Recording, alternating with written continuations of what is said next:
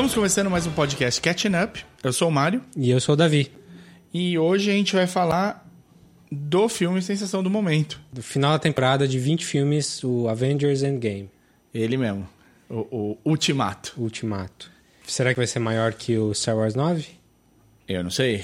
De hype, a as- os dois são grandes. Engraçado que nenhum dos dois é no verão, né? Então, boa, boa pergunta, porque a Disney mandou que o verão começasse mais cedo nos Estados Unidos. Todo mundo tá contando aí como se esse fosse a abertura do verão. Esse é, esse é o primeiro Esse é o filme, primeiro do filme do verão. verão, é. Ah, obrigado, Disney, por mudar É, a... é, é, como é que fala? Aquecimento global, o verão tá chegando mais cedo. Boa.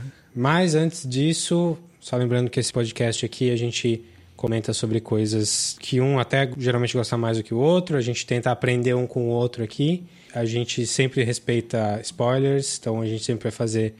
Primeiro vai falar pré-spoiler, e aí tem uma sessão específica de spoilers com marcação, com Tem marcação audível, tem marcação no texto de explicação do... na do- descrição do episódio. E além disso, a gente também fala de recomendações de coisas que a gente assistiu antes de falar do assunto principal.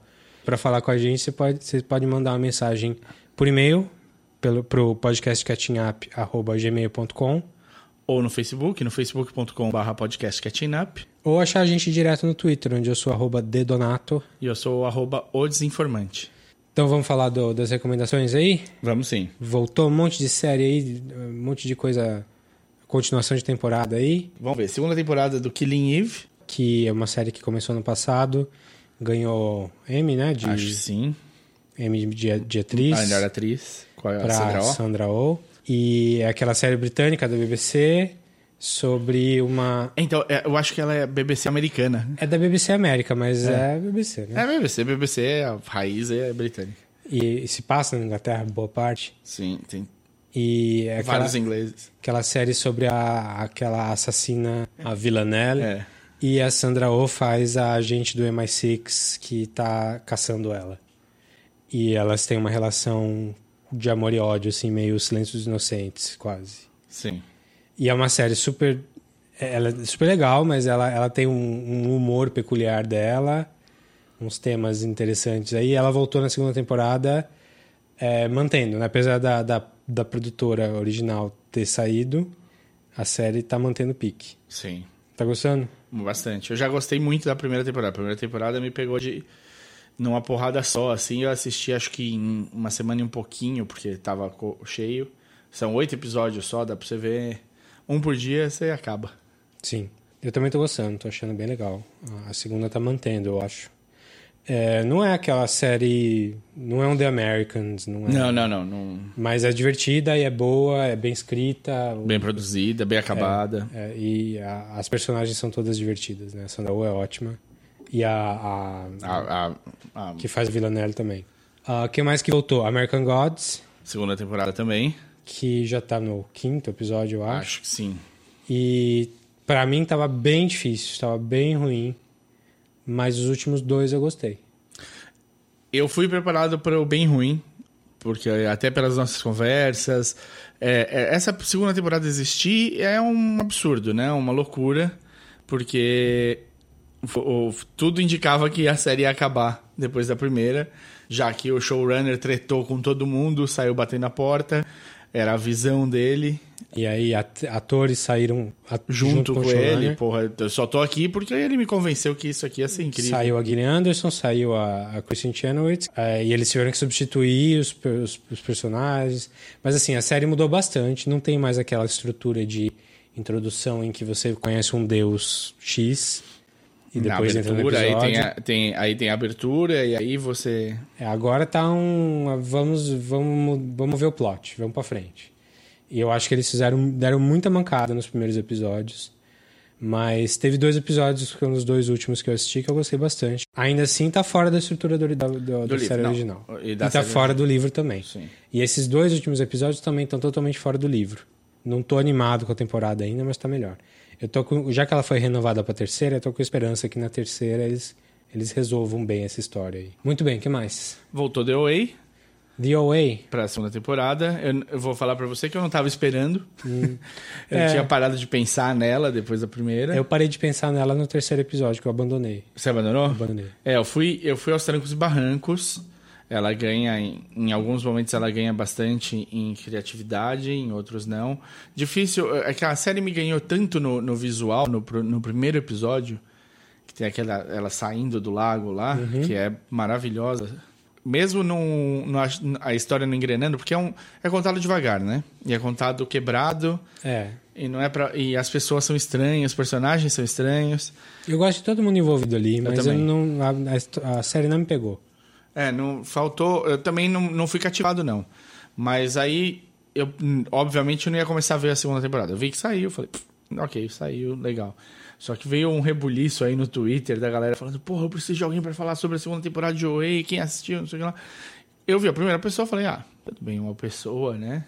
Só que vieram outras e outras. Eu falei, tá bom, vai, vamos assistir essa porcaria. Eu vi só o primeiro da segunda, então não posso falar muito. Mas eu tô tentando pôr em dia aí. Mas tá gostando do primeiro? Eu gostei, eu gostei, mas tem.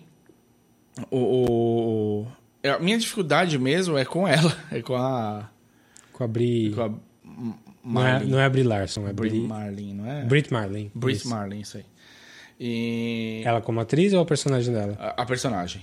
Tá. Eu, eu, e eu sinto que ela escreve pra ela mesma de um jeito que ela é sempre meio estranha, meio lacônica. Sim. Eu, eu- como se faltasse, se precisasse se esforçar pra completar o texto dela ali. Então, The OA voltou a segunda temporada, tá no Netflix. Netflix, É é, Netflix. original, é. Tem mais uma coisinha pequena que voltou aí, uma sériezinha de nada, chama Game of Thrones, que a gente vai falar bem pouquinho, porque a gente vai falar, quando, quando acabar, a gente vai fazer um episódio só dele. É necessário, né? Quando você estiver ouvindo isso, já deve ter saído. O terceiro O já deve terceiro. estar todo mundo chorando porque É. morreu todo mundo e mais um pouco. É, mas até agora saíram dois episódios que foram praticamente é, arrumando o campo e um- uma conversa franca entre os personagens. Foi legal. Assim, o primeiro foi vamos posicionar as peças. Eu adorei os dois, de verdade, o primeiro e o segundo. Eu achei, eu achei o primeiro muito pouco eventful, assim, tipo, me lembrou um pouco começo de temporada de Game of Thrones. Sim. e todas as outras sempre foi aquele primeiro episódio arrastado, às vezes vindo de um último episódio arrastado já. Porque acontece um grande evento normalmente no nono. Era assim, pelo menos nas três primeiras temporadas, depois muda. Sim. Mas então tá legal, tô gostando. A, a gente falou na- no ano retrasado, a gente fez episódio só sobre a sétima temporada, que a gente não gostou, né, no geral. É, ela foi uma temporada mu- muito corrida pro que o Game of Thrones propunha. Eu acho que o meu episódio favorito da, da série é da temporada passada. É o episódio em que o Tyrion dá- toma um baile dos irmãos. Tático. Tá. E aí mexe comigo no ponto de vista tipo de, de sacada, de tipo crescimento de, do personagem, o que o Jamie aprendeu com a história dele, porque isso tá, tá, tá embutido ali, ele se ferrou com o com, com o Robb Stark parecidamente. Isso foi no começo do- da temporada passada, né? Acho que é o terceiro episódio. É que a, a segunda metade da temporada passada é um trapalhões, assim, é uma decisão burra atrás de decisão burra, Sim. umas situações forçadas. As cenas são bonitas e são boas, É, mas a, a, é total, totalmente desnecessárias. é, então a gente falou mal, basicamente, da, da temporada, mas essa, essa nova tá começando bem. Começou muito bem e eu desejo sorte pra quem for assistir hoje. Hoje não, amanhã. Pra gente. É, bom. no- Pra vocês já vai ter passado. Mas pra gente, quem for assistir amanhã, boa sorte. Espero que vocês tenham passado bem pelo episódio 3 da, te- da última temporada de Game of Thrones estejam abraçando suas mantinhas tranquilos. Muito bem, então já fiz a recapitula aí das coisas que estão voltando e coisas além disso, o que, que você tem visto aí? Não, o Netflix lançou uma série que tava todo mundo comentando, aquela, aquela série incrível que ninguém esperava, porque acho que ninguém tava sabendo que ia sair isso, que é o Love, Death and Robots. É uma antologia de animação, tipo a Animatrix, né? Que Isso, são histórias vários, curtinhas. são vários, várias histórias que não tem nada a ver, feitas por gente diferente. E a única coisa é que o tema tem que ser Love, Death and Robots. Isso. E são temas bem curtos, histórias bem curtas, de 10 a 20 minutos na média, Não tem ninguém super famoso fazendo, né? Assim, Não a produção é do Fincher, do Tim Miller, que é o diretor do Deadpool. Uma loucura, um encontro estranho de, de produtores. Mas aí, você gostou então? Eu, Eu- só, eu só vi o primeiro episódio. Eu vi uns oito e gostei. Assim, qual foi a minha dificuldade? Aquela coisa. Quantas vezes você ouviu todo mundo falando, nossa, é incrível, é foda pra caralho, é maravilhoso, e você foi lá ver e, e achou tudo isso? É raro, né? Sim. Então foi isso, mais ou menos foi o que aconteceu. O, o- o pessoal começou, os nossos amigos começaram a assistir antes e todo mundo gostou demais. Só que tem um problema nessa série. O Netflix está testando o algoritmo. Que a ordem é diferente pra cada um, é isso? Exatamente. Eu acho que o primeiro é igual pra todo mundo, acho. Você, tá, você colocou essa possibilidade, eu não sei. Não posso comprovar, mas parece. Pelo menos o episódio que você falou eu já assisti, então. E como você falou que outras pessoas tes- atestaram que prime- era o primeiro para elas também, é possível que o primeiro seja. Mas o algoritmo que eles estão testando é o que faz a pessoa dar binge e o que não faz a pessoa dar binge. E eles estão vendo que episódios ligam mais isso e, e faz, faz você continuar pro próximo e que episódios ligam menos você continuar pro próximo. É, é interessante como proposta eles fazerem isso, mas dá vários chabus, né? Porque além de dificultar a conversa entre as pessoas, ou você viu todos, ou fica difícil de você conversar com alguém, também tem a chance de da pessoa desencanar da série. Rápido. Eu, por exemplo, é, os episódios que eu peguei no começo, acho que os quatro primeiros episódios, nenhum falei, nossa, mudou. Ah, isso aqui é um outro nível. Todos eu achei quase. Quase ruins. é, não, eles são, eles são bons episódios, tipo, são. é, é, são muito bem feitos. A ideia tá lá, é bonitinha no geral, mas, tipo, não adiciona nada à sua vida. Nenhum desses quatro que eu vi de cara. E aí, de dar soninho, aí, inclusive, em alguns momentos. Então, tipo, eu poderia ter parado aí. E aí, foda-se a série. Tipo, Sim.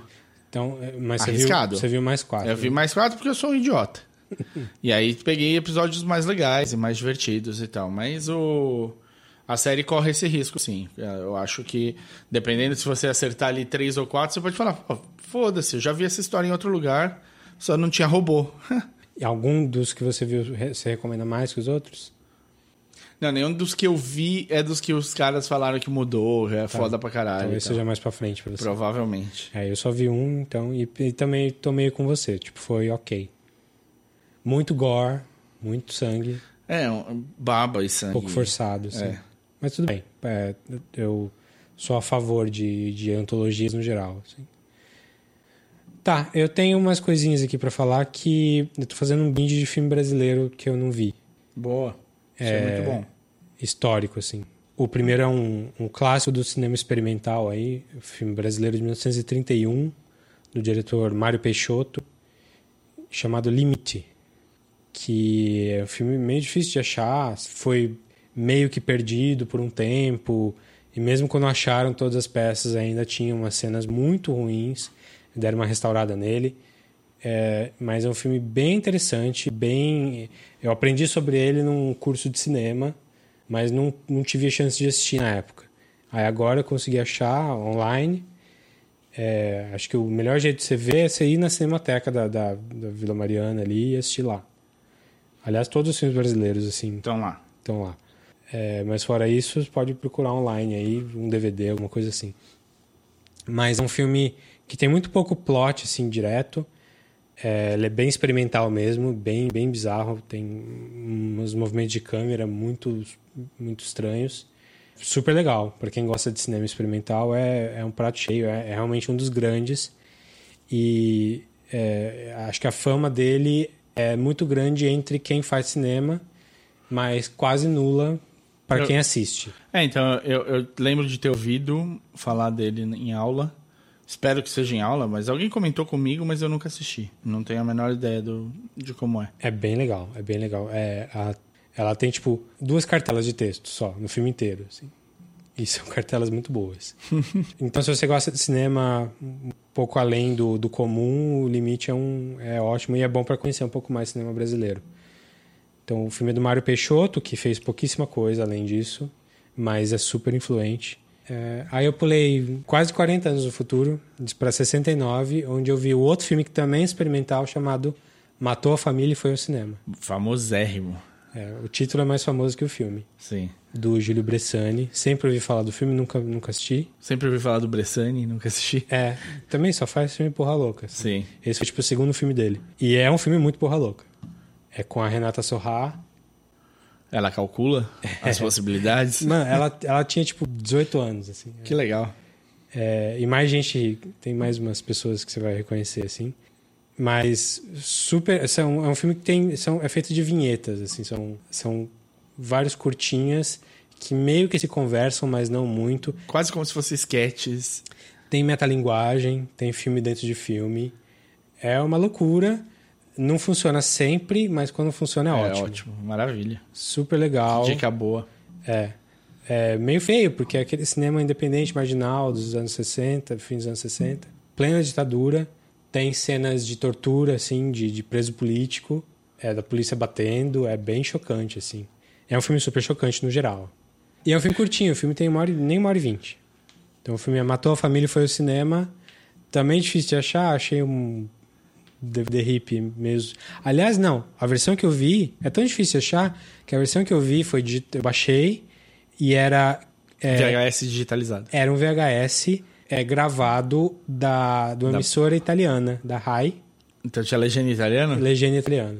Super zoado, horrível a cópia, horrível. Que maravilha. Talvez a Cinemateca tenha uma versão boa, mas eu nunca vi em público. Nunca vi DVD, nada disso. É uma pena, porque é um filme bom. E minha última dica aqui, rapidinha, é também outro filme brasileiro de pouco mais de 10 anos depois disso, 1981, Ano bom. um- Uma safra safra boa, valorosa. chamado Eles Não Usam Black Tie. Famoso também. famoso. Todos, todos esses precisava tirar o atraso. Que é um filme do Gianfrancesco Guarnieri, baseado, não, é, não, é, não é dirigido por ele, mas Ele ba- tá lá? Ele produz? É na história dele? É a peça que ele escreveu e ele atua. E ele faz o papel, se não principal, quase principal. Ele chama o neto dele, o Lucas Silva Silva? Ele não chama o neto dele, Lucas Silva Silva. Eu também tenho um apreço enorme por ele por causa do Mundo da Lua. Todo mundo acha. Todo mundo lá na cidade, né? e se você mora em São Paulo, porque se você mora fora do estado de São Paulo, você nem sabe que existe. A cultura não passa. Não... Minha esposa é do Paraná e ela nem sabe Ela não sabe o que é o mundo da lua. É, tá perdendo. Enfim, é um filme do Gianfrancesco Guarnieri, baseado na, pe na peça dele. A direção é do Leon Hirtzman, que é um diretor super importante aí da, da- do cinema brasileiro como um todo. Mas é, é um filme, é um cara super combativo e tal. E o filme é um filme combativo. É um filme sobre o sindicalismo do ABC. A peça é sobre isso. O, o Gianfrancesco faz um operário de uma fábrica líder sindical. Que legal. E hein? eles estão lidando com greve. Tem alguma ligação com o Lula ou não? Não, mas é bem na época. Ele faz um cara tipo Lula. O Lula tava nascendo ali. É, ele, ele não é bem São Bernardo, mas é É, perto de São Bernardo. É, e é uma o fábrica. cenário é parecido. E é uma fábrica de peça de automóvel.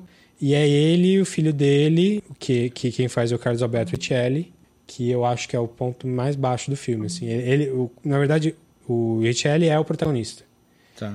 E tá bem até, mas eu acho que ele. A ligação pai e filho não foi bem feita. É, ele, ele é muito diferente dos outros. Ele não é um ator no mesmo nível do Gianfrancesco, da Fernanda Montenegro, que é, que é a mulher dele. É. Aí, aí você colocou também uma É. briga dura, né? Mas é um filme, é um meio melodrama, tem, tem toques de melodrama, mas é, como ele é mais combativo, ele lembra muito On the Waterfront, do, do Elia Kazan com o, o Marlon Brando, que também tem essa pegada de, de discussão de, de ética, de moral, de, de você ir com o sindicato ou contra o sindicato.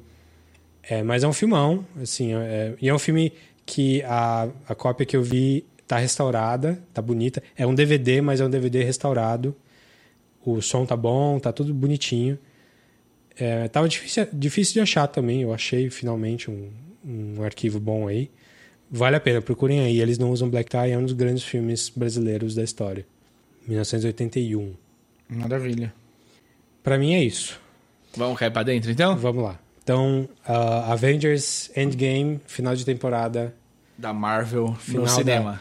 É, parece que eles, eles falam que é ao final da, da fase 3? Não é, é, aparentemente não é o final da fase O final 3. da fase 3 vai ser o, o Spider-Man é, Far From Home. Far From Home, é. Mas, aparentemente, assim, a- no ponto de que a gente tá, já é, parece um final. assim. Sim, sim. Muita coisa já se encerrou. É, não, pra quase todo mundo vai ser o final. Falando aqui, vamos, vamos falar sobre o filme sem spoilers pro pessoal. Sim, claro, vamos começar sem spoiler total. É, o que, que você achou? Gostou, não gostou? É bom, não é bom? Eu gostei. Eu sou. um- a gente tá gravando isso no sábado. A gente acabou de assistir, a gente É. assistiu faz, sei lá, 16 horas. Gosto do filme. Não gosto do filme inteiro. Tá. Isso é típico do filme- de um filme da Marvel. Sim. É um filme longo, como todo mundo tem falado. Isso não é nenhuma novidade. Fizeram, nossa, os momentos que você pode ir fazer xixi no filme. Amigo, vai fazer xixi, é um filme. Ele vai passar de novo, você vai ver, cara, não sofre. A melhor coisa que dá pra você fazer num filme é assistir sem sofrimento. Se sua bexiga tá cheia, vai. Você vai ver de novo isso daí, porque vai passar 6 milhões de vezes na TV. Até quando você não quiser tá vendo, você vai ver. Então, mesmo que você perca uma parte, que é série, não sei o que lá, você vai estar muito mais aliviado vendo o resto do filme. Então, aproveite, divirta-se. E não cria esse tipo de coisa, cara. Tá, é chato, porque. Tá falando isso porque tem um aplicativo, um, aplica- um site, um aplicativo chamado RunP, Rampy. que ele pega todos os filmes que saem, principalmente os, os, mais- os blockbusters, e faz um breakdown em momentos em que você pode sair do- da sala para fazer xixi. É, isso deve ser útil para quem tem algum problema crônico, mas de resto é um desrespeito ao cinema. Cara, eu sou dono de uma bexiga pequena. É, E eu adoro tomar alguma coisa enquanto eu tô assistindo, de comer uma pipoquinha. Eu sou esses caras que acham que tem uma experiência ligada a, a, a tá lá, né, no espetáculo. É o cara que vai comer o hot dog numa partida de beisebol, sabe? Então, claro, eu tenho vontade de ir ao banheiro sempre e tal, mas, cara, porra. Mas você não vai. Não, no- na primeira vez que eu, fui, que eu vi o filme, eu fui. Vixe. Eu fui uma vez no banheiro. E eu falei, ah, vou ver amanhã de novo. a cena que eu perdi, eu assisto, tá tudo bem. Foi uma cena importante? Que você Não, senti falta. é? Nem sei que cena que é que eu saí. Então foi, foi de boa. É, eu sou o contrário. Eu não gosto nem de pipoca no cinema. Eu imagino. Gente falando. Eu não gosto do, eu gosto de pipoca, de comer pipoca. Eu não gosto de pipoca no cinema. Eu acho que é uma comida barulhenta, é uma comida É fedida. E o pessoal mastiga de boca aberta, é complicado. É, eu não sei quem que inventou que pipoca era é a comida ideal de cinema. Pra mim, comida ideal de cinema, M&M's. Coisas que não tem cheiro, que são pequenas, que não fazem barulho e que te, te enchem durante o filme. Comida ideal de cinema, McDonald's. É, é peixe frito. E... Mas vamos lá. É um filme. Então é o 21 primeiro, é isso? Segundo. Segundo, por causa da Capitã Marvel, né? Ele sai pouquíssimo tempo depois. Não é muito comum a Marvel fazer isso, se eu não me engano. Eles fizeram no passado com Black Panther e, E, o o Avengers. Avengers, é. Mas acho que antes disso não era tanto assim. E, e, e quão importante foi o Black Panther no Avengers é, Infinity War. War. né? Muito. É. A boa parte da O personagem não, mas o filme foi. trama... Sim, boa parte da trama se passa em Wakanda, né? Forte. A Shuri tem um papel super de destaque. Chegamos no- nesse filme que é a, a continuação direta da história que nós paramos de ver no ano passado, na qual um vilão de um planeta chamado Titã, conhecido como Thanos, conseguiu juntar as seis joias do infinito, que são as seis representações do, do começo dos tempos. Tudo, tudo gira a partir dessas joias, né? Elas estão ali desde os, desde os primórdios até hoje em dia. Porra, Titã. E você ainda vem com desde os primeiros até hoje em dia. Tá bom. Tava muito, tava muito fácil. Essas pedras são ligadas às coisas que nós às dimensões que a gente conhece e um pouco além. Tempo, poder, É, alma. Espaço, Espaço. tempo, é, realidade, poder, alma e mente. Essas seis joias juntas dão um poder praticamente infinito. Infinito. Ah, por isso o nome Então, o Guerra Infinita não é porque nunca acaba a guerra, mas é porque é pra tá ligado, tá ligado gemas do infinito. Sim. E acaba num cliffhanger gigantesco em que ele conseguiu. as- É, Ele conseguiu fazer o que ele precisava fazer e com um estalar de dedos. A ideia é assim, ele é pra ser um vilão que você consegue entender de onde ele tá vindo. Ele viu o planeta dele ser destruído por uma um, crescimento populacional extremo, sem o planeta conseguir produzir o que eles precisavam em retorno. E ele calculou que o problema era isso. Muita gente, pouca coisa. Vão dividir gente pela metade, randomicamente. Mas se ele tivesse estudado matemática, ele saberia que populações se multiplicam em progressão geométrica, não progressão aritmética. Então, se você mata a população pela metade, dali dois dias ela volta a estar no mesmo, mesmo número que está depois. Sim, é. Então, você cortando a população da Terra pela metade, você não volta a Terra para a pré-história, você volta a Terra para os anos 70. Sim. É, você não volta tanto no tempo, Mas, mas, o que é produzido passa a ser possível para todo mundo. Então você não tem mais pobreza, não tem mais nada, porque e fome e afins, porque vai ter o suficiente para todos. Spoiler alert, já tem. Hum. A gente produz o suficiente para todos. Sim. O problema não é esse. Então, Cliffhanger, é, morreu um monte de personagem. Tipo, o Homem-Aranha morreu, o Doutor Estranho, o Black Panther morreu, gente que já estava registrado o filme, o filme novo do Homem-Aranha vai sair. Então, pô, você já sabe que ele deve de alguma voltar. maneira ele vai voltar. A não ser que seja um filme que se passe no passado. É, não, não parece ser o caso. É. Então você já vai ver o filme esperando que. Tá, como é que eles vão desfazer a, o cliffhanger Do filme xoxo, que, ele- assim, xoxo não, né? Foi super ousado, mas você já estava esperando um retorno. É, é assim. é, Eles se apoiaram muito no filme anterior no Peter Parker para ser o coração Sim. do filme. E aí eles apoiam muito no filme anterior no desaparecimento do Peter Parker da realidade para trazer aquele gut feeling de quase querer você querer chorar. Porque ele é o filho que o Tony Stark não, não tem. teve, é. Mas, aí, você gostou do filme? Mas eles falam. A cagada deles é essa: tipo, vai ter o próximo filme e a gente já tá salvando aqui a data do Homem-Aranha 2. Então você fala, bom, ok, é difícil você se sentir muito triste no final do anterior. No Avengers é, Endgame, o Ultimato, as coisas são mais definitivas. Elas têm um, um ar mais definitivo. Sim. E aí nós temos um filme que é mais sério. Porque o que acontecer, aconteceu. Claro, quem lê quadrinhos sabe que quem tá morto sempre aparece. Mas não, não necessariamente essa regra se aplica pro cinema. Então as coisas são mais sérias, são mais. Até porque tem contrato com atores envolvidos. Exato, e ator envelhece, ator é, engorda, ator é, pode Perde- sofrer acidente Perde interesse. perde interesse, que é um novo papel.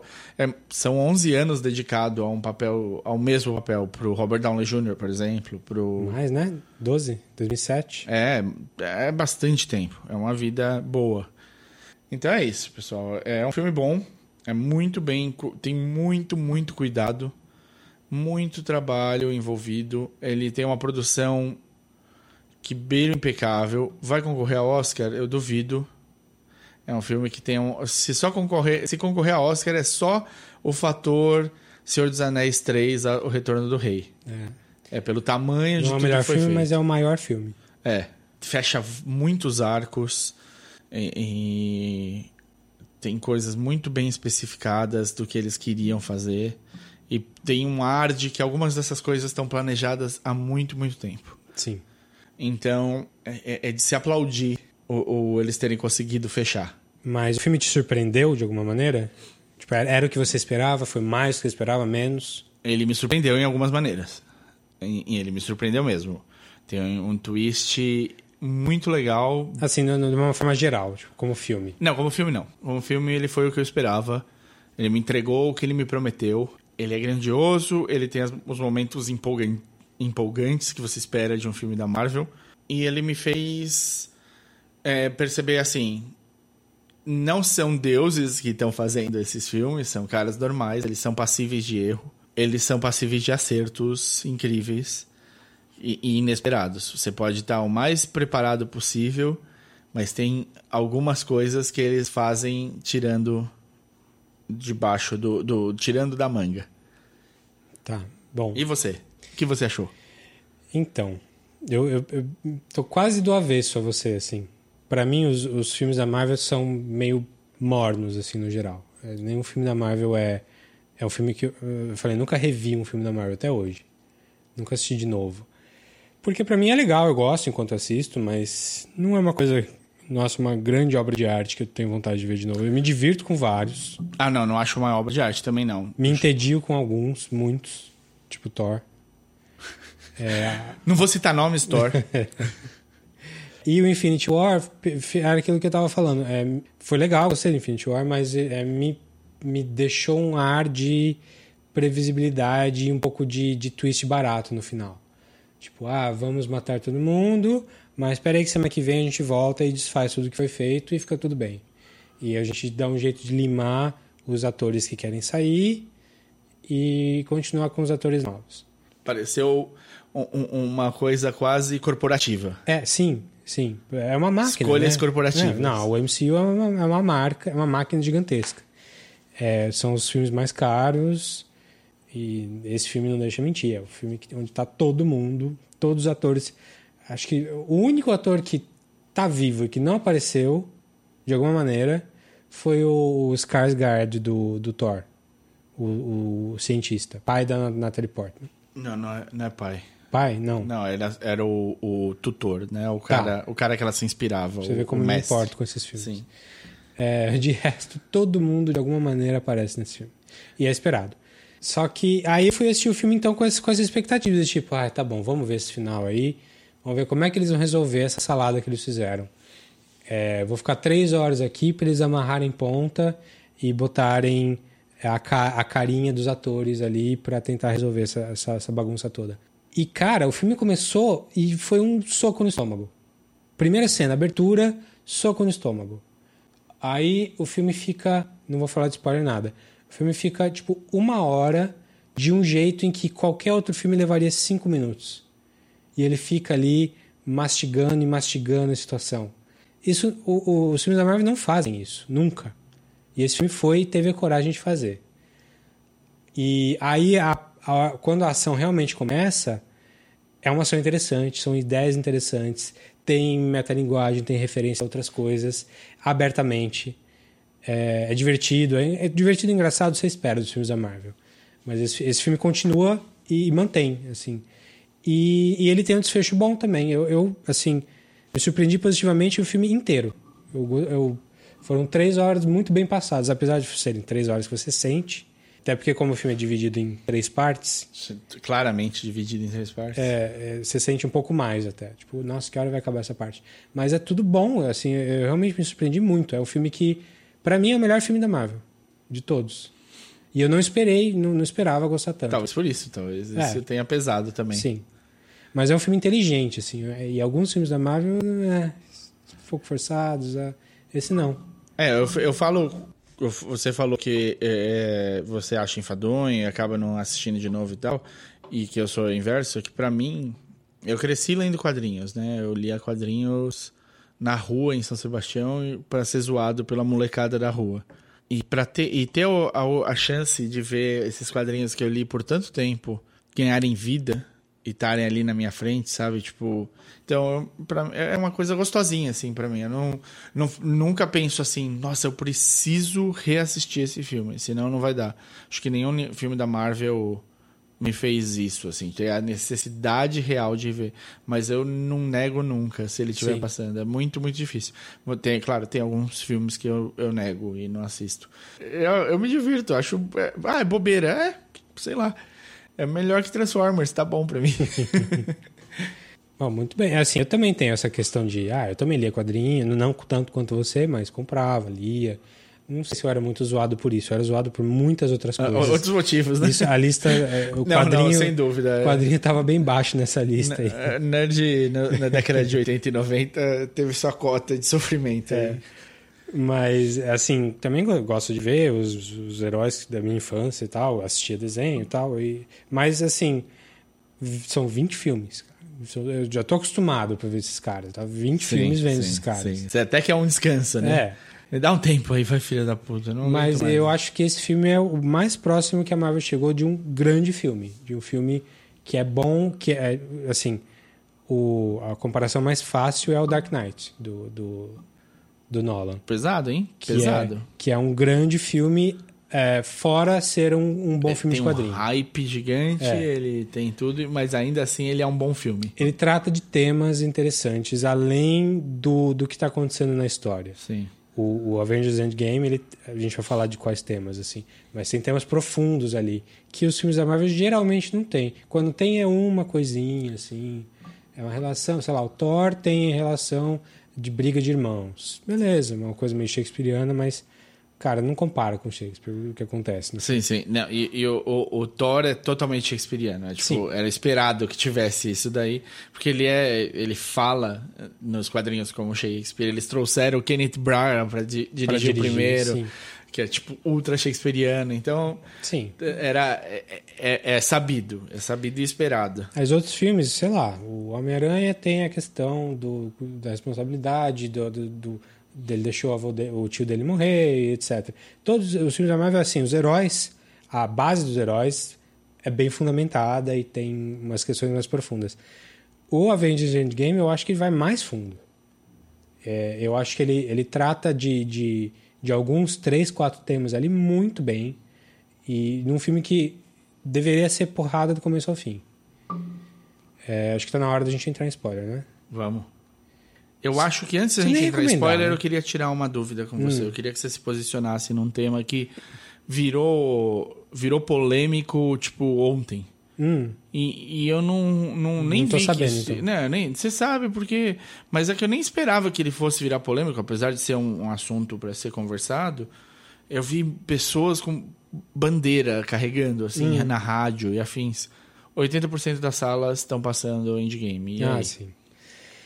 É, cara, é, sei lá, é complicado essa história, porque ah, é livre mercado, não sei o que, tá, mas não tô falando pra gente pra não deixar passar, mas cota de tela é uma coisa que ajuda muito no cinema independente. Faz crescer o cinema independente, assim.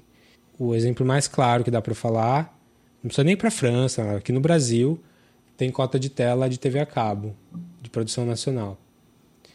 E essa cota de tela fez com que a produção brasileira aumentasse um absurdo. E hoje em dia não precisa mais dessa cota praticamente.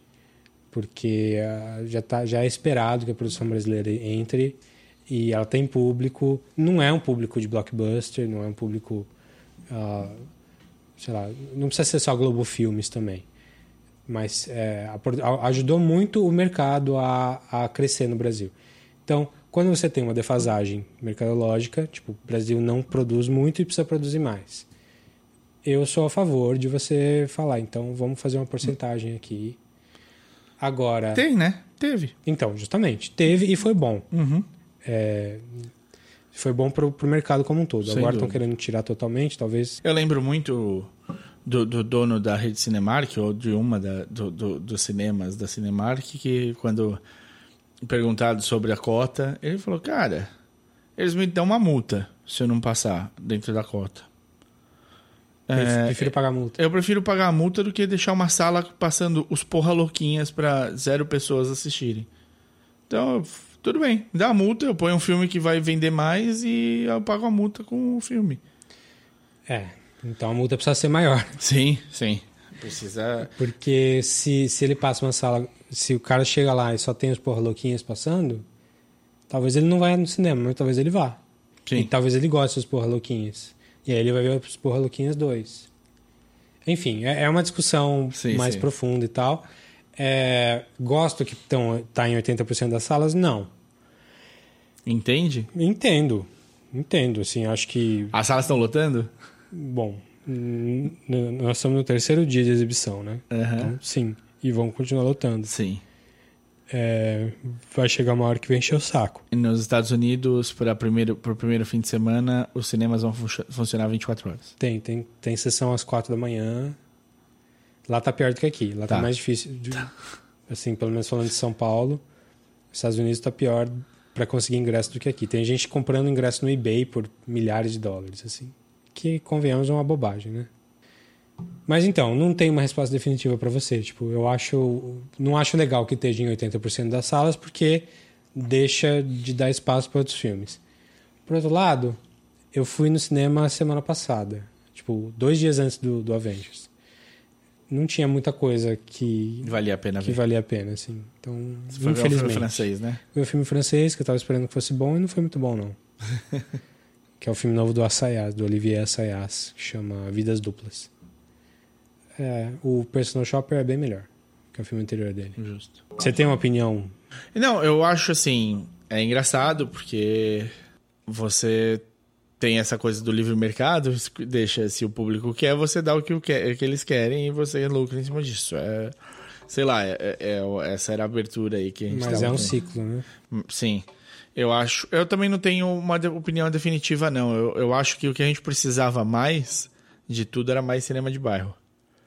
Mais sala, mais opção. Porque aí você.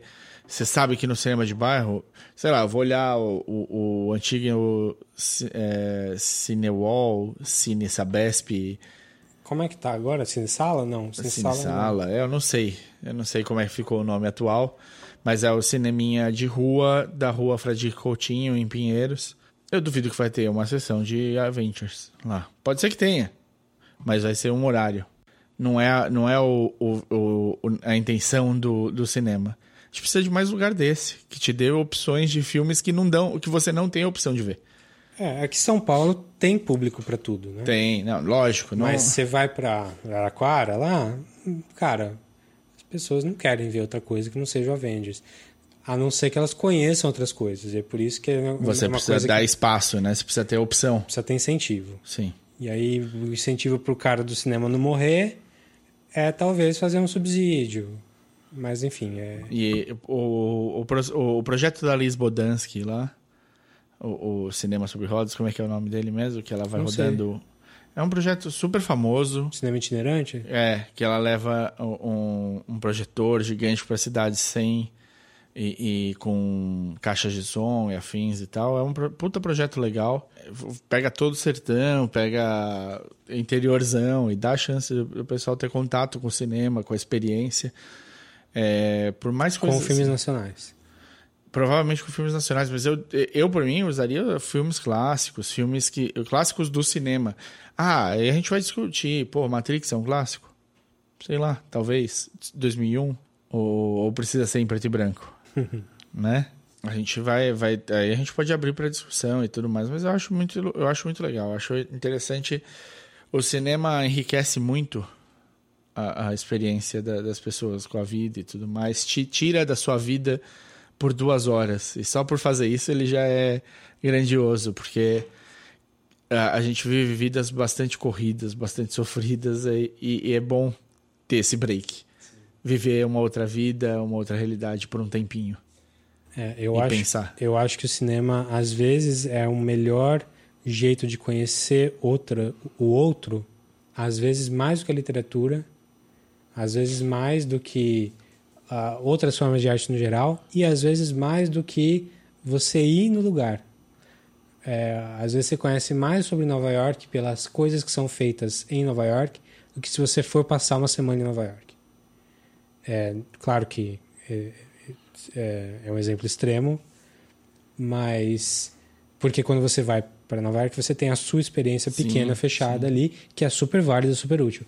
Agora ah, você vendo as coisas que se produzem por lá, Você vê a quantidade de outras vidas que vivem. é, lá. você tem uma, uma, uma visão mais holística, mais completa do, do lugar. Então, e eu acho que só o cinema consegue fazer isso. É, é imersivo, né? Demais. É. Enfim, é, Nós desviamos completamente do, do assunto. vamos ver, vamos ver Endgame. Nunca aconteceu isso antes nesse podcast. Quase nunca. É, spoilers? Spoilers.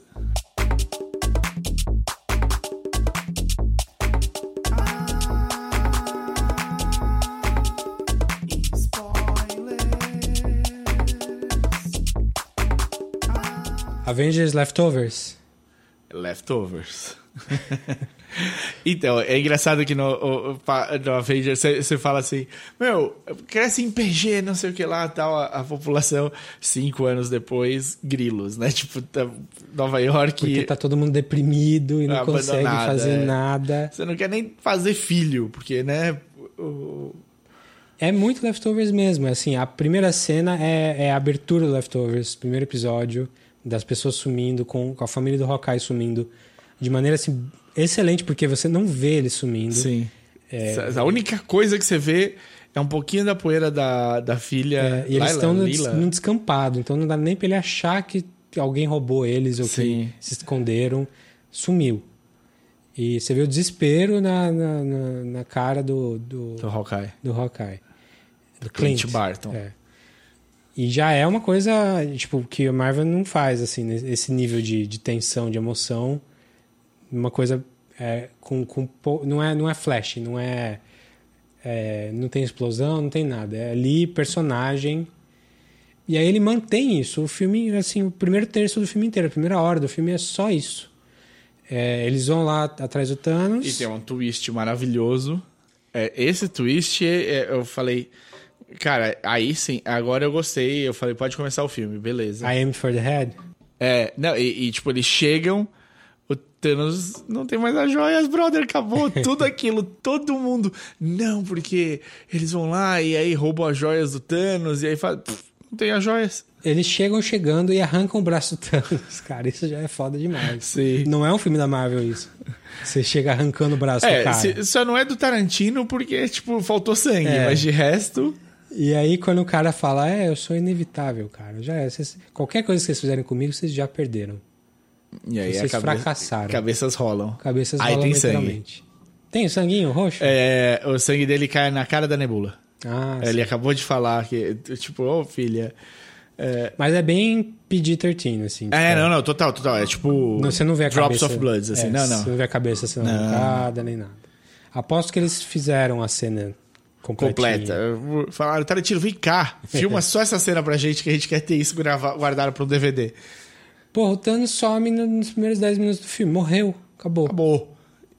Acabou o que vocês podem fazer também. E melhor... E aí, aí acho que é o twist. Fate Black, cinco, Cinco o quê, né? cinco semanas depois, né? E aí, ver. qual é a cagada Meses. dessa merda? Com a cagada, na legenda já aparece direto. Cinco né? anos Cinco depois. anos depois. Então é five, Porra, cara. five years later. Por que que você acha que eles não colocam tudo de uma vez? É. No lettering. Legenda tem disso. Você pode cortar a legenda. Sim. Corta. Faz cinco, para. Anos, para. Depois. Ótimo. Resolvido. Enfim, cagaram na legenda. É, não, é triste porque aparece Five enorme e aí já tem tipo todo mundo falando. "Ah". Você, você- eu, eu, eu- na segunda vez eu fui pra sentir o cinema. Uhum. A primeira vez a experiência era só minha, a segunda a experiência de todo mundo. Eu tava olhando só os cinco, como eu tava numa posição. Eu gosto de sentar do meio pra frente da, da tela. Uhum. Então eu tava olhando os cinco e eu, eu vi a legenda embaixo, mas eu não li. Então eu vi só o pessoal falando "Ah!" e eu não vi. Eu não li a, a informação. Então foi, foi legal. Tipo, eu, eu semi. Certo. Fui, tive um semi-spoiler ali de segundos. Legal. Mas enfim, eles é, efetivamente mostram cinco anos de derrota, que é uma coisa que também não acontece na Marvel. Nos Sim. filmes, pelo menos. E o capitão, Mr. Nice Guy, tentando manter a moral. Vira um, um conse- conselheiro de, tipo, um, um AA, né? Um. Alcoólicos Anônimos. E eu gosto muito que, tipo, ele é abertamente o capitão. As pessoas que estão no grupo de. Pra, pra conseguir continuar vivendo dia após dia e sem, sem pensamentos. Um deles é o diretor do filme. É. Aquele é, cara que russos. fala- É, eu achei que. Eu mirou muito nele. Era. Aquele cara que fala que teve um encontro com um, com outro cara e e tal, é o diretor. É um dos ah, diretores. dos russos. Não lembro qual, mas é um deles. É, eu falei, não, mirou muito na cara. Esse cara aí tem alguma importância, mas eu não sei qual é. Mas não, pra história não tem nenhuma. Nenhuma, não. É só pra mostrar como é que. Aliás, acho que é a única instância de pessoa comum do filme inteiro. Do filme é. Do filme O filme, fora esse cara, é todo focado nos heróis. Sim. Geralmente seria uma coisa ruim, mas como o filme exige que você. É muita coisa pra contar, tudo bem. Já, já deu pra ter uma noção.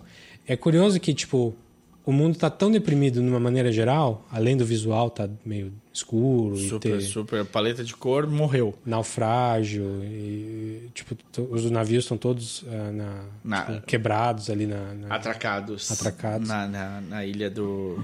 além de tudo isso é, parece que o crime diminuiu também É, as pessoas estão deprimidas até pra roubar eu acho que assim. porque quando a, a, a Black Widow tá ali fazendo um um- uma reuniãozinha com o pessoal no mundo, no universo inteiro, tá todo mundo falando, Não aconteceu nada de muito. tem um cartel aqui, tem não sei o quê, mas nada muito sério. É, o crime continua existindo, né? Deu pra, deu pra sentir que vira o, o- a dor do Hawkeye, né? Do, do Gavião Arqueiro, o Clint Barton, transforma nele, assim, cara... O niilista. É, ele, ele na verdade, ele fala assim, eu, eu sou agora o juiz, júri e executor de quem sobreviveu aqui. E se pessoas boas morrerem e ficaram uns bostas, esses bostas não tinham de estar vivos. Então eu vou acabar com eles. E ele sai fazendo a limpa. Vocês não mereciam o que aconteceu, o que a sorte que vocês tiveram de ficar vivos. Então eu vou. Na cena que ele aparece, ele faz a limpa no cara que aparece no Westworld. Sim, sim. E, só que ele também é um cara da Marvel, porque ele já apareceu no filme do Wolverine, fazendo o mesmo papel. O mesmo papel, é, não. Ele então é um, foi o primeiro crossover Fox Marvel aí. É, ele é um papel. é, Ele é, Fox Disney. Eu adoro esse ator, desde que eu vi ele no. Westworld. No Último Samurai. Ah, sim. E ele é um scholar de, de história japonesa, né? Ele, no Westworld, ele faz, além de ser o ator que faz o, o ciborgue japonês lá, ele faz toda a consultoria para realismo e tal. O cara é super fodão, assim. Não só um ator fodão, mas um estudioso fodão. Mas ele aparece no filme só pra, pra ser executado. Sim. É, Esse filme, sendo muito específico, ele tem três arcos grandes dentro do filme, cada um mais ou menos de uma hora. Mas ele fecha arcos ainda maiores de todos os personagens Sim. principais. Dos seis principais, os arcos maiores são fechados nesse. Então você tem um arco super importante da, da Natasha Romanoff com o Clint Barton sendo fechado. Eles fazem menção a esse arco é engraçado, que tá, eu cheguei em casa e estava passando o Vingadores 1. Eles estão os dois descendo tiro e flecha No chão, no, no chão, enquanto no, no monte de é, Chitauri lá que estava caindo dos céus. E, a, e ela fala assim: Nossa, isso aqui me lembra Budapeste. E aí o, o Clint Barton vira e fala assim: Eu e você temos memórias bem diferentes de Budapeste. e aí nesse filme eles falam: Nós, a gente está muito longe de Budapeste. Então foi. Achei super legal isso. É, eu acho esse filme a redenção do Joss Whedon. Porque o, o Joss Whedon foi meio que escorraçado depois do, do Avengers Age of Ultron. Porque a maioria das pessoas não gosta do Age of Ultron, que é o Avengers 2. É, ao- foi um filme meio problemático e no fim das contas ele acabou desencanando de fazer filme de herói na, na Marvel. Foi, foi ajudar na DC. E muita gente não gosta porque acha que ah, é muita falação, é muito personagem falando e pouca briga boa. E esse filme é muita falação, pri- principalmente no primeiro, no primeiro terço ali. E é personagem, personagem, personagem, interação de personagem, que foi o que eu mais gostei do, do Age of Ultron, na verdade, foi isso. E esse filme tá cheio disso. Então, E o Age of Ultron levantou uma bola boa para esse filme, né? qual delas? A do martelo. Ah, sim. Também uma cena super legal no, no filme. É, talvez a, a, a principal cena de ação do filme, na minha opinião. É, eu acho assim. Foi a parte que o cinema aplau- aplaudiu. Aplaudir. A parte que, o que é, empolga o povo. É, é- é ali pro. Joga pra galera. Que é quando o capitão segura o martelo do Thor. E, que tem- pau que ele dá em sequência ali. Foi ótimo, excelente. Mas bom, a gente fala disso já já. Vamos É. voltar pro, pro ponto que Foi a o gente primeiro tava. terço aí. Então, é, esse primeiro terço todo é, é mais de desenvolvimento de personagem mesmo, de desenvolvimento, desenvolver temas mais sutis, mais, é, é um filme, um tema que passa pelo filme inteiro é a paternidade, que eu acho super legal, tipo, desde do, do, da, da abertura do filme com o Hawkeye perdendo Os filhos, Os filhos. a família.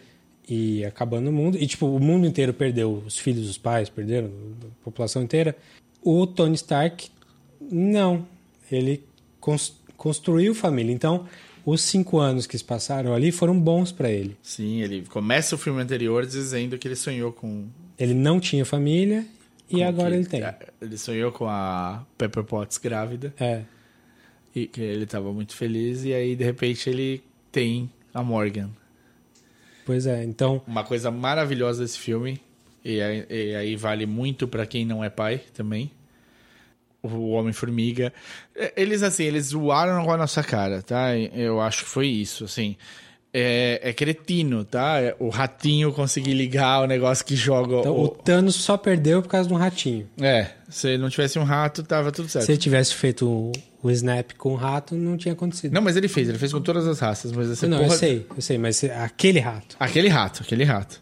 Puta, quantas teorias foram criadas de como iam tirar o Homem-Formiga do, do mundo quântico? Era certeza, por exemplo, que a Ghost não teria morrido. A Ghost que aparece no Homem-Formiga e a Vespa. Sim. Não teria morrido e ela, necessitando das coisas que ele estava indo atrás, da energia X bolinha que ele estava indo pegar para É ela. mágica, não é quântico. Quando falam quântico em qualquer coisa, quer dizer mágica. É, sim. O quântico serve como o, o Deus Ex dessa. Serve pra qualquer coisa. E aí eles vão lá, o ratinho liga e ele sai. E aí, tipo, você fala, porra, ele perdeu a roupa, ele perdeu o Hank, ele perdeu todo mundo que tava do lado de fora esperando ele, caralho, não sei o que lá. Quando ele se liga no que aconteceu, que ele sai andando meio sem saber. O porra do guardinha nem pra dar um heads up pra ele, O guardinha é nada. o Ken Jeong.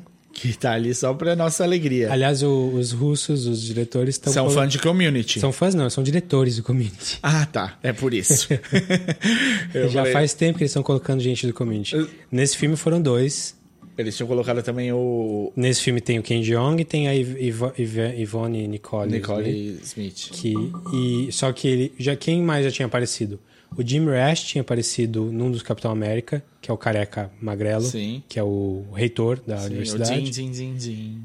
É, o De- Donald Glover apareceu no, no Homem-Aranha. Não é dirigido pelos russos, mas é, enfim, É da tá envolvido. É, mas o Donald já tá maior, né? É, O sim. Donald tá maior que o community, que tudo. É, e tem mais alguém que apareceu que eu não lembro agora, mas falta pouco pra ter todas as figurinhas aí. Do, do community, sim. Dá, dá mais um tempinho pros russos que eles conseguem. É. O Abed eu quero ver. Já apareceu. Apareceu, é verdade. No- No- é- ele é um... Num dos Capitão América também. É, ele é... Acho que no Civil... Trabalha na no- SHIELD, eu acho. Não, não, não é no Civil War, é no 2. o Capitão América Winter, Winter Soldier. Soldier. Que ele, eles estão, tipo. Você acabou de descobrir da Hydra na Shield, não sei o que lá, e o Capitão aparece lá. E ele, tipo, pode avisar e ele não avisa, né? Tipo, ele tá no, no microfone e ele não, não faz. Quero ver o Chevy Chase. É, até quem. Até o. o Não, falta o John. McHale, a Alison Brie. Aliás, quando o Ant-Man vai procurar a filha, que já cresceu, Ah, ela, ela aparece atrás de um screening, né? De uma tela, de uma tela sim, de um você achou que era Alison Brie, não. Eu falei, nossa, parece a Alison Brie? Não. Não é, era uma menina mais nova, que é a filha dele, que parece que tá no time, nos quadrinhos, tá no time dos Young Avengers. Ah, que legal. A, a mini. Cassidy, Pym, não sei. Qual que é o nome? Não. Qual que é o nome dele? É, Scott, Lang. Lang. Cassie Cassie, Lang. Cassie Lang. E, e aí, tipo, ele vai andando, meio perdido, não sei o que lá. Quando ele se liga no que aconteceu, ele não pensa na Hope. Ele não tá procurando o nome dela, o nome do Hank, o nome de ninguém. Ele Porque tá ele já, ele já supôs, né? Tipo, se sei. ela não me trouxe de volta, porque deu merda com ela. P- Pode ser, mas a guerra poderia ter chegado lá, eles não conseguiram mais voltar, não sei o que lá e tal. Mas ele pensa na filha. E aí eu falei, cara, tá, esse filme foi escrito por pais. Sim. É, é uma coisa que eu talvez não fosse a primeira coisa que eu pensaria escrevendo.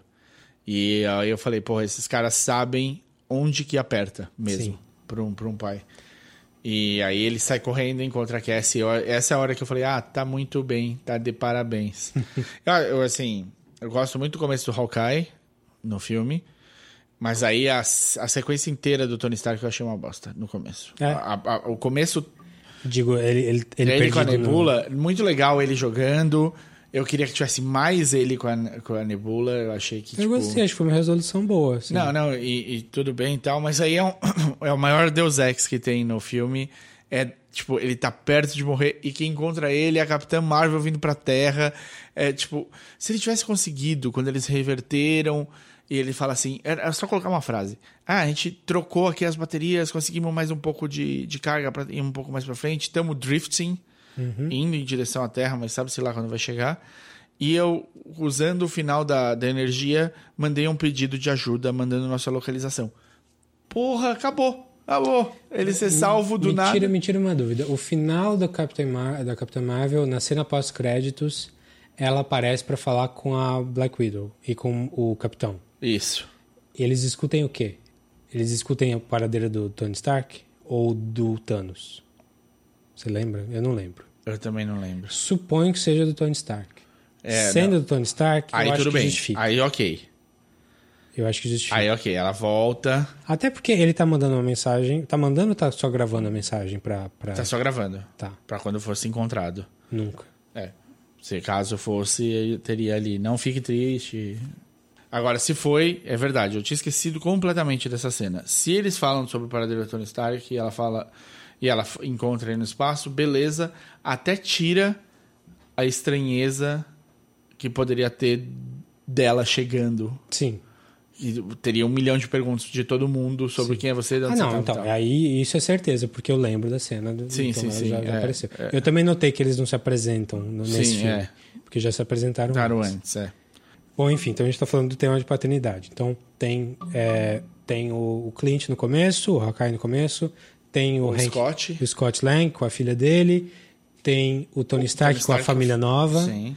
Tem mais, mas falou do Tony Stark, que eu achei o, a, o grande, a grande coisa original desse filme foi o jeito que eles tratam Viagem no Tempo, porque eles não querem desfazer a timeline deles e voltar no voltar ao que era antes. Eles só querem acrescentar as pessoas que foram perdidas de volta. Isso eu acho que eu nunca vi. Num, num filme tenho certeza que eu nunca vi. Eu acho que eu nunca vi numa história de, de time travel. Sim, e é, e é interessante nesse sentido que eles mostram. um- um- eles vão contra todos os filmes que eles citam, Sim. Fazendo piadinha. eh, fazendo piadinha, dizendo: Brother, se vai ter um time travel aqui, eu- você tem de entender o seguinte: você que tá voltando, quando você chega lá, aquele é o seu futuro. A partir dali, o que você viver, se você ficar lá e viver dali, esse é o seu. O que você tá vivendo é o seu futuro. Não apaga nada. Não, não apaga o que você viveu aqui, porque você é a mesma pessoa que tá lá. Então você está confirmando a teoria do multiverso, que é uma teoria que existe, enfim. Você está aplicando isso à viagem no tempo. Sim. É, isso abre um milhão de possibilidades, inclusive muitas muito ruins para storytelling. É um, é um filme problemático para storytelling. Inclusive, os buracos desse filme acho que entram nesse, Totalmente. nesse balaio aí. de, Sim. Putz, o Loki sumiu, e agora? O que, vai- o que que vai acontecer na timeline de 2012 lá? Mas com multiverso você pode fazer qualquer coisa. E quando você pode fazer qualquer coisa, não é tão satisfatório. Eu acho que esse é o, é o grande problema. Se, se qualquer coisa pode acontecer o tempo todo, Tá bom, você, você não tem nada definitivo. é, nada, nada importa. Sim. É como você tá. Você ser o Hawkeye pós morte da família. Foda-se. Vou fazer qualquer coisa porque nada mais importa. E a vida é isso aí. Sim. Mas aí fechou esse primeiro arco, que é o arco da, Até eles descobrirem que o. da depressão É. e do, da desilusão e do, de se acostumar à nova vida, porque é isso que aconteceu. Esse é o arco é, Leftovers Sim. da- do filme. É, É a parte que eu mais gostei do filme, eu acho. É o arco mais é o arco mais lento, é o arco mais cheio de conversas. É o mais diferente É também. o mais diferente, é o mais pesado, no sentido de, tipo, é, você vê pela primeira vez os, os heróis não são capazes de vencer por si só. Eles perderam e eles perderam. Perderam mesmo, É. que acabou. Acabou. E Até o ratinho tirar o. Scott Lang de lá e de repente tem uma nova possibilidade. O que é engraçado, na minha opinião. É, eu posso estar errado, tá? Me, me, me desculpem, mas a sensação que eu tive é: eles vão lá, conversam com o Tony, o Tony fala, não rola, não rola, não rola, abraço pra vocês. Aí eles vão embora, ele chega e roda, fala assim: eu quero rolar uma última simulação. E aí ele põe a simulação dentro da ideia do que o Scott falou. O que me dá a entender de que o Tony estava tentando criar um jeito de viagem no tempo. Não foi o que eu entendi, não. Eu fiquei com a sensação de que ele já estava e ele cria uma simulação nova com as diretrizes de, do mundo quântico que ele não tinha pensado. Não, não foi o que eu entendi, não. Eu- o que eu entendi é que depois dessa conversa ele não conseguiu tirar isso da cabeça e ele ficou. Tipo, o hobby dele foi tentar resolver esse problema e não tava dando, não tava dando. Aí ele falou: e se eu fizer um, um Mobius Strip aqui, uma faixa de Mobius? Que é aquele quando você pega um papel, uma tira de papel, dobra, é, torce ela e cola as duas pontas. Se você pegar uma caneta e começar a riscar de um lado sem tirar ela do papel, em algum momento você vai chegar do outro lado e vai ter riscado os dois lados do papel ao mesmo tempo. Faz todo sentido quando você está falando de viagem no tempo, de multidimensão, porque você pega uma dimensão só e transforma e, e atinge todas as dimensões do, do, do negócio. O que eu entendi foi que ele descobriu, não é, assim, ele quebrou, ele resolveu quebra-cabeça que o Scott Lang estava tentando resolver sozinho e ele estava tentando resolver em paralelo e ele conseguiu. É, então, a sensação que eu tive foi. Ele vinha quebrando a cabeça. Ele já vinha fazendo Já isso vinha. antes. Porque a sensação que eu tive foi que foi. Acho que o filme não deixa no- isso é, definido. não deixa. A sensação que eu tive é que foi no mesmo dia. Eu nem lembro se a roupinha. Não, porque eles estavam tentando muito tempo, eles, até que eles fizeram os experimentos dele lá que É, trouxe o cara bebê e ele velho. Então, mas é, é- Essa sequência do, do cara bebê, ele velho e tal, é assim: eles vão na casa dele, E aí eles vão preparar na sede dos Avengers, eu vou falar com o aí Hulk, eles vão embora, aí eles falam com o Hulk. Tudo bem, pode demora ter. aí. um tempo. É, e aí a, próxima, a cena seguinte do Hulk é ele conseguindo. Ah, minha, impre- minha impressão é que eles tentaram um bom tempo. Não sei quanto tempo, Sim, mas sim. um bom tempo. Mas pra mim eu achei. A sensação que deu é que o. Você viu mais vezes do que eu. Não, a sensação que me deu da, da sequência, pelo menos, eles não, não foi aberto. Não foi. Não, não- isso pode estar a sensação que você teve, a minha. Nenhum dos dois está certo nem errado. Uhum. É um short, Schrödinger situation. É, Mas enfim, acho que. não, vai, não vai resolver. Não vai a gente resolver. já, já percebeu que, tipo, as- os dois podem estar certos tranquilamente e não, não estraga o outro. Vamos lá pro segundo arco, então, que é o Time Heist. Time Heist. Que é isso que a gente tá falando. É, é quando o Homem-Formiga de vez. É, tipo, o Homem-Formiga, quando ele aparece no filme, ele rouba o filme pra ele. Sim. É, é, os dois filmes do Homem-Formiga são heists. O primeiro mais do que o segundo. Mas é mais ou menos isso. O, o- no primeiro, ele fazendo heist. No segundo, mais ele indo atrás de quem tá fazendo heist. Sim. E, e ele fala assim: então, vamos pôr mais um heist agora, mas é um time heist. A gente vai E aí é a parte do filme que tem mais. É, tapinha nas próprias costas. é, truquezinho velho de, de cinema. Que eles dão uma subvertida em algumas coisas. Tipo, o truquezinho velho é tipo: ah, como o Hank Pym morreu, é, a gente só tem meia dúzia de pin é, Particles. pin particles. Então, a gente só consegue uma vez. Então, já- já tá restringindo aí, não pode dar merda. Que é um, assim, se não fosse o filme, talvez eles não fossem todos, não fosse três para o mesmo lugar. Vai um só, der merda, vai outro depois, tentar fazer de novo. Mas não, é um filme, então cada um só pode. Todo mundo vai junto e só tem uma chance. Isso. Não pode Beleza, dar merda. Não pode dar merda, beleza. E aí isso vira meio que um MacGuffin, porque eles têm que. é, eles gastam a chance dele uma vez, e aí a outra vez, se eles não conseguirem, eles nunca mais vão voltar. Vira o motor da trama por um, por um tempo. Só que é legal que as coisas dão errado e eles acham maneiras inteligentes de, de Resolver. De resolver. Então, tipo, o Loki realmente some com o Tesseract. Porque Abraço, deu merda. É. Tchau. Vocês erraram. Erraram. E aí fica dúvidas, né? Tipo, pra onde ele foi, o que, que vai acontecer com aquela timeline, será que vai ter um retcon ou se não, é só, só se dividiu em outro, outro ramo e a gente nunca vai saber. É, então, essa do Vai Loki... virar série de TV da Disney. Pode ser. Ele tem, né? Ele tá, tá... É, parece que tem. Essa do Loki eu achei interessante porque quando começa o, o Infinity War, eles estão tretando com o Thanos dentro de uma nave. Sim. E aí o, o Thanos fala assim: me entrega o Tesseract pro Loki. E aí o Thor caído começa a rir. E fala: o Tesseract, ele foi destruído junto de Asgard. E aí o Loki fala: é. E aí ele faz um passe de mágica e o Tesseract aparece. A gente não sabe como foi parar na mão Eu, dele. eu não lembro de como foi parar na mão dele. Eu fiquei. faz- São muitos filmes, eu teria de rever todos pra te garantir. Mas o. é, Talvez quando o Asgard estava sendo destruído, ele tenha saído correndo e pegado o Tesseract. É possível. No Thor. Aí o que você está querendo dizer é que o, o que acontece no começo do Infinity War já foi previsto com essa fu- fuga dele lá no começo. Sim, seria. Só que- Seria legal, mas não sei. Seria legal. Só sei. que o Thanos do Endgame, que aparece depois, é o Thanos de antes dele conseguir. De- antes dessa cena com o Thor e o Loki no, no Infinity War. Sim. E esse Thanos morre. Então, se tivesse uma continuidade mesmo, Ah, é, não. ele não chegaria Ele não consegue voltar pra timeline dele pra conseguir juntar as. por causa dos multiversos. Então, é, eu acho que você está falando super faz sentido. Seria legal, seria uma sacadinha boa, mas eu não, eu não tenho como garantir. É. E tem essa chance mesmo no Ragnarok, na hora que vai tudo para as cucuias, ele ter saído correndo e ido pegar o.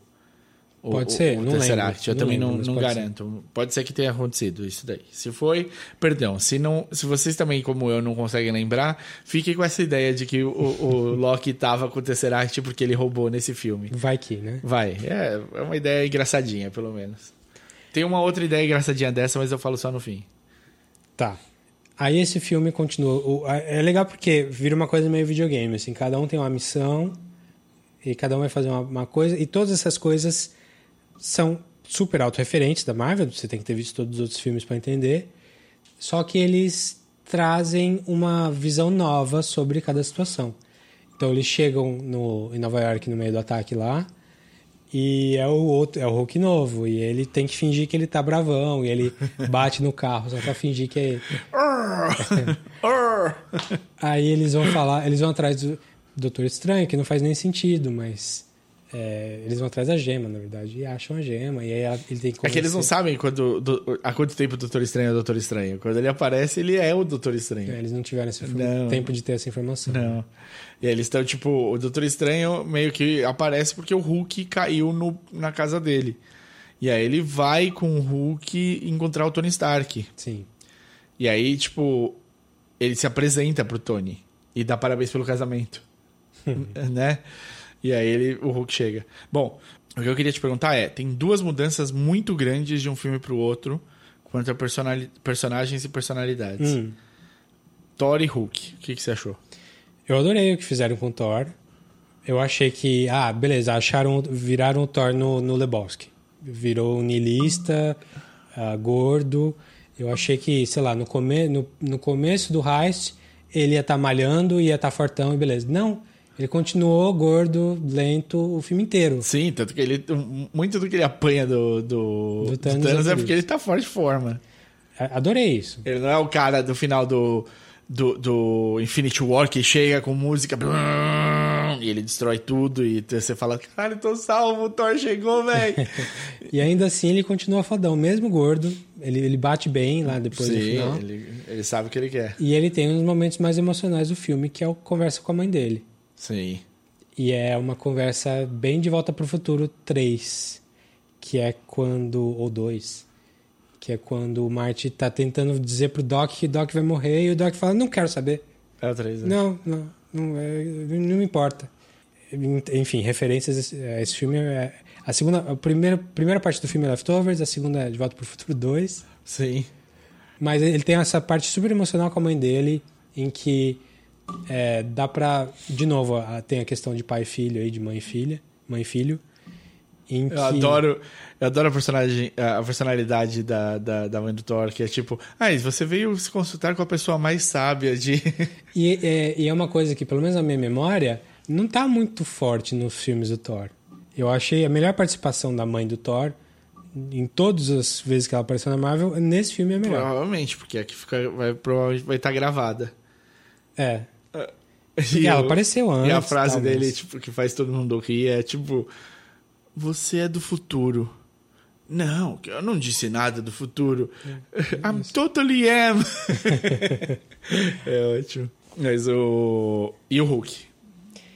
E o Hulk, nos quadrinhos tem isso, né? Ele Sim. vira, ele, ele consegue juntar as duas perso- personalidades numa coisa só. Sim. É, achei super legal também. Achei em alguns momentos a captura de movimento não tão boa quanto a do Thanos, assim, no- no- principalmente no, no movimento labial ali. Mas em alguns outros momentos a mesma coisa funcionou. E eles usam muito a boquinha torta do Mark Ruffalo, né? No, no, no Hulk. Dá uma, dá uma cara meio cínica, assim, quando ele tá olhando pra lua, assim. Ele, hum. É, aquela parte da, da selfie lá do começo é, é bem, bem boa também. engraçada, bem legal. É, eu gosto do Mark Ruffalo como É, ator. assim. é difícil errar ele, E né? o personagem do Hulk é um personagem legal também. Então não tem, que, não tem muito o que errar. Ficamos aí esperando um dia que a Marvel conseguir fazer um filme solo do Hulk. É, né? Não, não vai ser com o Ruffalo, eu acho. É, não sei, tem de ver os direitos e dependendo de quanto tempo, se o material for bom e se. O importante é ser os três pontos. Você tá apagando do Edward Norton, né? Então, isso é engraçado, né, cara? Eu, eu queria muito, daqui a uns 5 anos, uns 5 anos, eu queria ver uma entrevista com o Edward Norton falando sobre isso. Porque o Edward Norton perdeu a chance. Ele não tá interessado, cara. Ele, ele é, um, é um outro tipo de ator. É tipo Daniel Day-Lewis fazendo uma Sim, coisa sim, eu sei que ele é. Mas você vê que o, o Hulk tem. O, o que atraiu o Edward Norton pro Hulk. Porque o Edward Norton, tipo, já tinha entregado os trabalhos dele de, de, de estúdio. Sim. Ele já não estava mais preso a contrato. Que atraiu o Edward Norton pro Hulk é a míriade de possibilidades que o, o Hulk traz. O Hulk é um personagem complicado. Ele é um personagem complexo. Sendo o único filme do- da Marvel que eu não vi, eu não posso nem opinar. Você não viu? Ainda não. Então, é. Não sei nem se eu vou. E aí eu. Não, não, acho que não, não carece. É triste, porque ele foi uma primadona. Ele cagou o, La, o Lasseter, o diretor. Era John Lasseter. Não, não. qual- não. Lasseter é da Pixar. É, eu tô trocando os nomes. Ah, é é o o cara Le- do Cão de Briga. Leterrier. Isso aí. É o cara do Cão de Briga. Ele cagou em cima do, do diretor, afastou o cara da própria produção. É, divou total, fez o filme que ele achou que ele queria fazer. Espero que ele tenha feito, pelo menos, já que ele fez tudo, toda essa zona. E perdeu o personagem, cara. Ele- Bom, e o, o General Ross, que tá no filme do, do Edward Norton, aparece no Endgame. Ele aparece na, numa lista longa de nomes nos créditos ali, né? Sim. Tem a fotinho dele, inclusive. É. Então eu- eu queria ver o que, que o- como é que o Edward Norton consegue hoje em dia. Hoje em dia não, mas dá um tempo, deixa eu baixar a poeira do, do endgame. E, te- e ele vê o real tamanho do que foram esses 22 filmes, né? Tem. Eu aposto que ele não assistiu. Não, não duvido. Mas ele vai saber. Todo mundo sabe. É. Todo mundo sabe. Bom, vamos seguir aí pra gente Fechar isso aqui logo. ir fechando. Vamos, a essa segunda parte aí tem mais uma cena importante que é quando deu merda em 2012, 14, na, na, no Hail Hydra, no, com o Tesseract. Aliás, super interessante, super inteligente a cena em que Genial. ele É. chega no elevador, na mesma configuração do filme do Capitão, Do- do- numa das cenas mais famosas da Marvel, Do Winter Soldier. Que, que é a- acho que é uma das que eu mais gosto, que é a briga, briga dele no elevador. E você tá preparado pro pau. E ele é mais inteligente. E ele fala o Hail Hydra, que é uma referência ao quadrinho. que, que o Capitão também fala Capitão Rider, só que Hail ele Hydra. fala For Realsies, parece, né? Mais ou menos, É, né? né? Eu não lembro direito o que, que era o twist no final, mas tipo... Era um twist diferente, mas tinha um twist. Eu Sim. não lembro direito. Mas enfim. é, E ele sai sem precisar bater em ninguém. E sai com o cajado na mão. Não é o Tesseract, é o cajado, né? Que é. É, o cajado, é o cajado. é qual A que é Mind. a Mind? Que é o que tava no. Que é o que foi pro Visão. Que é o que foi pro Visão. É. Tá, eu também, se eu estiver falando besteira, é porque eu só vi uma vez cada filme. Tá, então aí rola uma briga capitão com capitão. Que é genial. A primeira... A, a- eles se batem, não sei o que lá tal, e o Capitão mais novo derruba o Capitão mais velho. Aí ele fala, I can do this all day. Aí ele... I know! É, foi bem um. é, já deu pra sacar. Ele, ao invés de eles ficarem conversando um tempão, brigando um tempão de conversa, esse I know já diz muita coisa. yeah, assim, I pra know. gente. É, tipo, É um atalho pra, pra gente. Por outro lado, né, é, é, acho que foi a briga mais forçadinha, assim, foi boa. Mas entre brigas, de brigas forçadas que filmes como Civil War tem de monte, que é o que eu detesto Civil War por isso, o Capitão e o Iron Man não tinham que lutar no final daquele filme. Sim. Se eles, se eles fossem, senta aqui meu jovem, vamos conversar, eles resolviam. E nesse, no Endgame não tem muito disso. E o máximo que poderia dizer que tem é essa parte do Capitão Capitão. Fala, não, não, peraí, peraí, peraí, eu não sou Loki, não. E aí prova que não é o Loki, sei Sim. lá. Mas enfim, foi legal. Acabou com a piadinha da bunda dele, do America's Ass. Sim. E aí, é, você acha que eles estão conseguindo e dá merda e Eles o Loki... perdem o eles perdem. Eles têm a ideia de, e se a gente voltasse mais? Porque eles têm que voltar para um lugar onde tem o Tesseract e tem partículas PIN. spin pra eles poderem voltar, senão eles é uma viagem de ida só. E eu tava pensando o tempo todo que de alguma maneira eles iam voltar e não iam conseguir. O Capitão e o Iron Man e mais sei lá quem que tá perdendo contrato aí, Alguém ia voltar e ia ficar preso. ia ficar preso para sempre, porque aí encerra o contrato deles e é isso mesmo.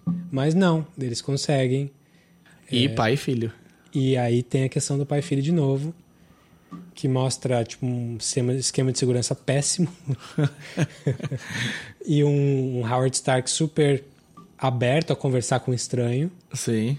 Aí você pode pensar que é uma coisa mais metafísica, porque ele talvez no subconsciente dele ele, ele Você reconheça. sinta familiar, né? É. Você sinta Mas- familiaridade ali. É uma conversa super legal, apesar de não fazer tanto sentido rígido assim. É, não, mas o. É, é, é- é assim.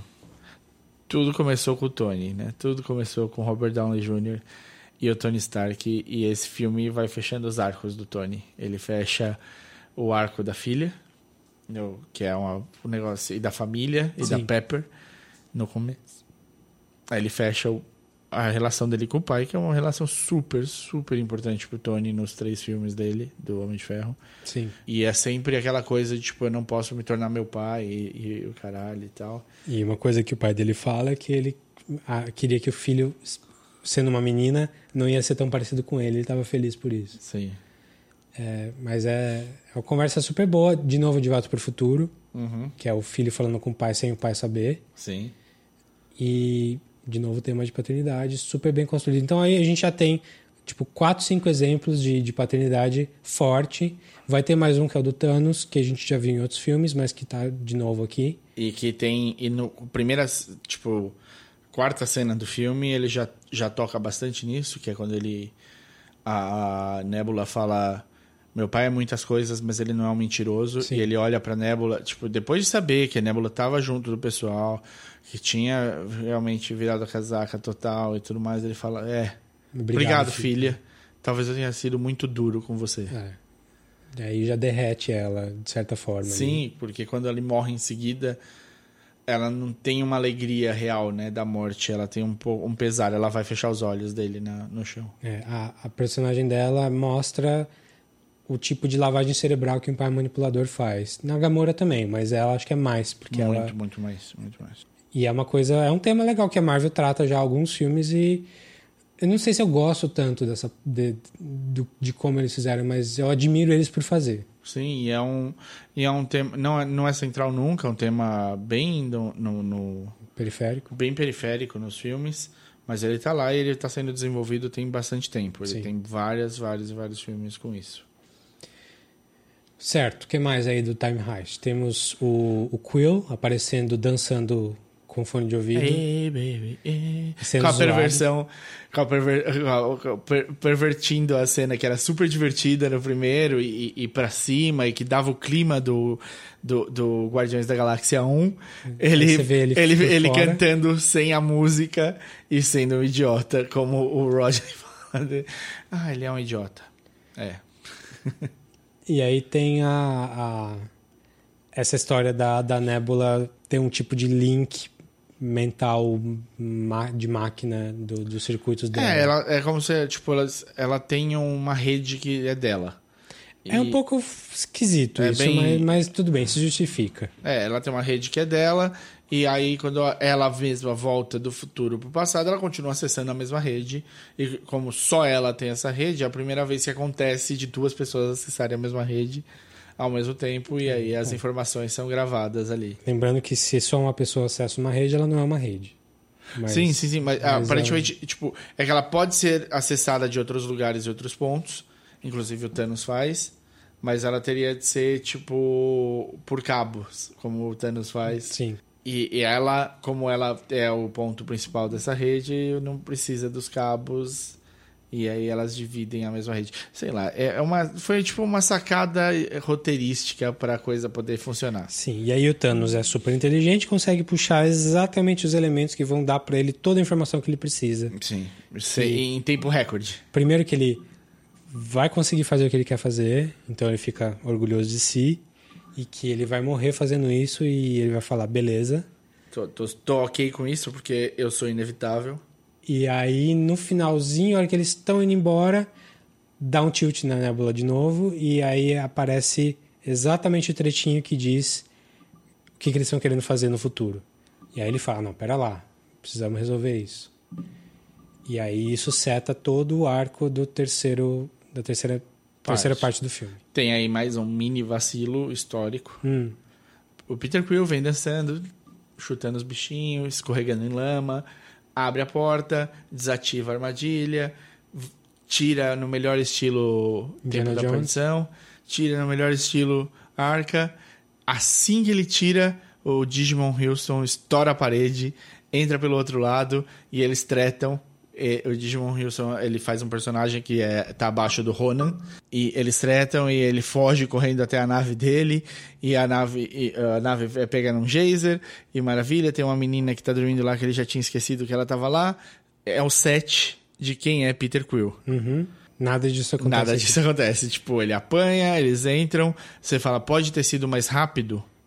É o que foi minha impressão. Pode ter sido mais rápido porque ela vai direto ao ponto, ela não tem que desligar porra nenhuma, ela enfia a mão, tira o negócio e tal. Depois ela trava. E aí o- o- os caras deviam aparecer ali. O, é, o, War Machine volta e ela fica travada, ela cai no chão. E aí ela percebe que o Thanos sabe. Aí ela sai correndo pra avisar a viúva e o, Hawkeye. e o Hawkeye. E não chegou o Ronan em nenhum momento. Ela é pega pelo pai. Então, e ele fala, logo na cena que a Nebula e a Gamorra voltam pra nave, ele fala, é, é, a- pra eles voltarem, para as duas subirem pra nave, a Gamorra fala, o pai achou uma das joias. Uhum. Quando, eles sob, quando elas sobem, ela fala qual é a joia e onde tá. Quando o pai aparece, quando o Thanos sai do meio da fumaça lá, ele vira e fala assim: é, Eu já mandei o Ronan pra lá. Ah, ele não vai gostar disso. Não, não me importo. E então, tipo, tá tudo set for pra, pra tipo.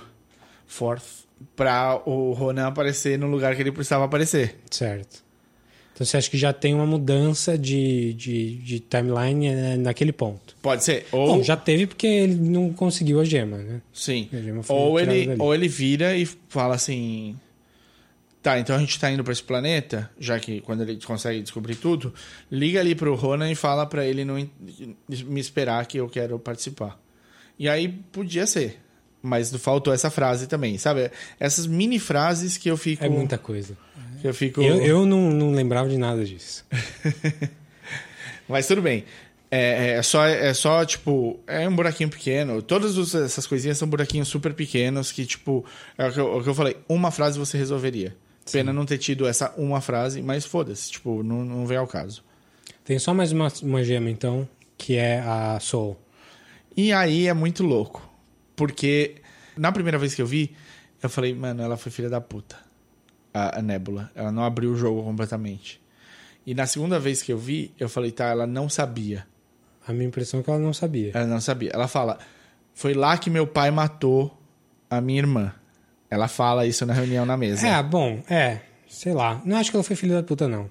É, então, não, eu também não acho. A minha, a minha primeira sensação foi: Porra, ela nem explicou direito o que Eu acho que aconteceu. eles deviam estar mais preparados ali para aquele pedaço. Pra- Também, também acho. Mas é. eu acho que ela não sabia. Eu, pelo menos, tipo, o Gavião e a Viúva deviam estar indo pensando assim: Brother, Sussa não vai ser essa merda. Alguma coisa de ruim acontece lá, porque o cara entrou com a filha e saiu sem a filha. Mas você não sabe que é por causa disso. não, não é sabe. É, necessário. então, é- é- e aí, na segunda vez que eu vi, eu entendi que a Nebula não sabia mesmo. Tipo, não era uma coisa que tava. Ela só sabia que o Thanos tinha matado a Gamorra, mas não sabia que pra pegar a Soul Stone precisava matar alguém que você ama. Sim. E aí, tipo, o que é engraçado é. Começa o Time Heist, todo mundo do cinema tá empolgado. Porque vai começar. E aí começa show de cenas do passado Uhum. Dos filmes anteriores e várias piadinhas super rapidinhas como America's Ass e, e o tipo Yeah I Know. É, todas as sequências do I Hate Stars o, do Hulk tudo mais é, é- é- é- é- são bem sacadinhos são super engraçadinhos e tá todo mundo dentro e entregue. Tá todo mundo tão dentro e entregue que o pessoal esquece Que vai ter que ter uma morte ali. que tem uma morte com certeza entre a viúva e o, e o Gavião. Tipo, você fala, mano, a Natasha e o Clint estão indo, um do- só um deles volta. E todo mundo esquece. E só vão pensar nisso. A sensação que eu tive no, no segundo, né? Eu, no primeiro eu tava experimentando junto com todo mundo. A segunda vez que Da segunda vez eu tentei perceber melhor. A sensação é que é só pensam na hora que aparece o personagem do, viu. do Caveira. do Caveira Vermelha. É, eu. eh, Essa parte eu achei meio. Vamos limar alguém do, do, do contrato aqui. A única justificativa que o Hawkeye tinha é que ele virou um niilista fudido. Que não, que não tá nem, a- é. nem aí pra própria vida. Ele Mas- virou um monstro na concepção dele. É, mas ele só tá fazendo tudo isso que ele tá fazendo porque ele tem uma chance de ter a família dele de volta. Sim. E, a, e, e, por outro lado, a Black Widow não tem nada, Nada. muito pra viver. Ela Ela nunca teve eles. família. E se sacrificar por eles, Ela fala que nem sabia o nome do pai dela sim. nessa parte. Então é mais uma relação pai-filha aí. Ai, eu fiquei com uma sensação de que eles entregaram uma coisa. Ah, E eu, eu queria pedir a ajuda dos universitários. Por favor, escrevam e me digam. O Caveira fala, chama, fala pra ela Lipschitz. Lipschitz. ah, E eu fiquei com a impressão, porque, por causa de Chicago, que Lipschitz seria polonês e não russo. Ele não, ele não, chama, não fala o sobrenome dela. Ele fala, ele chama. eu Acho que Lipschitz pode ser tipo querido, ou meu amor, ou qualquer coisa assim. E aí eu fiquei com a impressão. E aí podia ser só que, tipo, a, a viúva. Porque a Polônia teve no, no- na cortina de ferro ali do, do sul, Sim, é. da União Soviética. cara, o Stalin era nascido na Geórgia. Sim, Tipo, tava na Polônia, tava na União Soviética, você é russo. sim. Não é russo oficialmente, Mas, mas, você é, mas você pode se passar você é por comunista. russo. É, você é comunista. Não sei, não sei a resposta pra... Não, não, era. Eu ia pesquisar e esqueci de pesquisar. Só lembrei agora, porque veio aqui, tipo, a, a, a palavra. Eu falei, caralho, esqueci de, de negócio. Quando ele falou é, Natasha, filha de Ivan, falei, ah, tá usando o patronímico que se usa na Rússia, legal. Porque mulheres, Sim, o segundo nome da mulher é sempre filha de o nome do pai, que Sim. é Ivanovna seria. sim. É, mas aí ele faz o mesmo com o Clint, que eu Sim. achei estranho. E é com a mãe, Sim, acredite. que hum, como ele é americano, não teria por que fazer isso. Não sei porque não falou o nome do pai, falou da mãe, mas achei legal. Também, também não sei, achei bom. E eu não lembro se ele fez isso com a Gamorra e com o Thanos. Talvez, né? Não lembro. Eu acho que ele faz isso com a Gamorra e com o Thanos, sim. Mas enfim, é mais uma relação filial aí.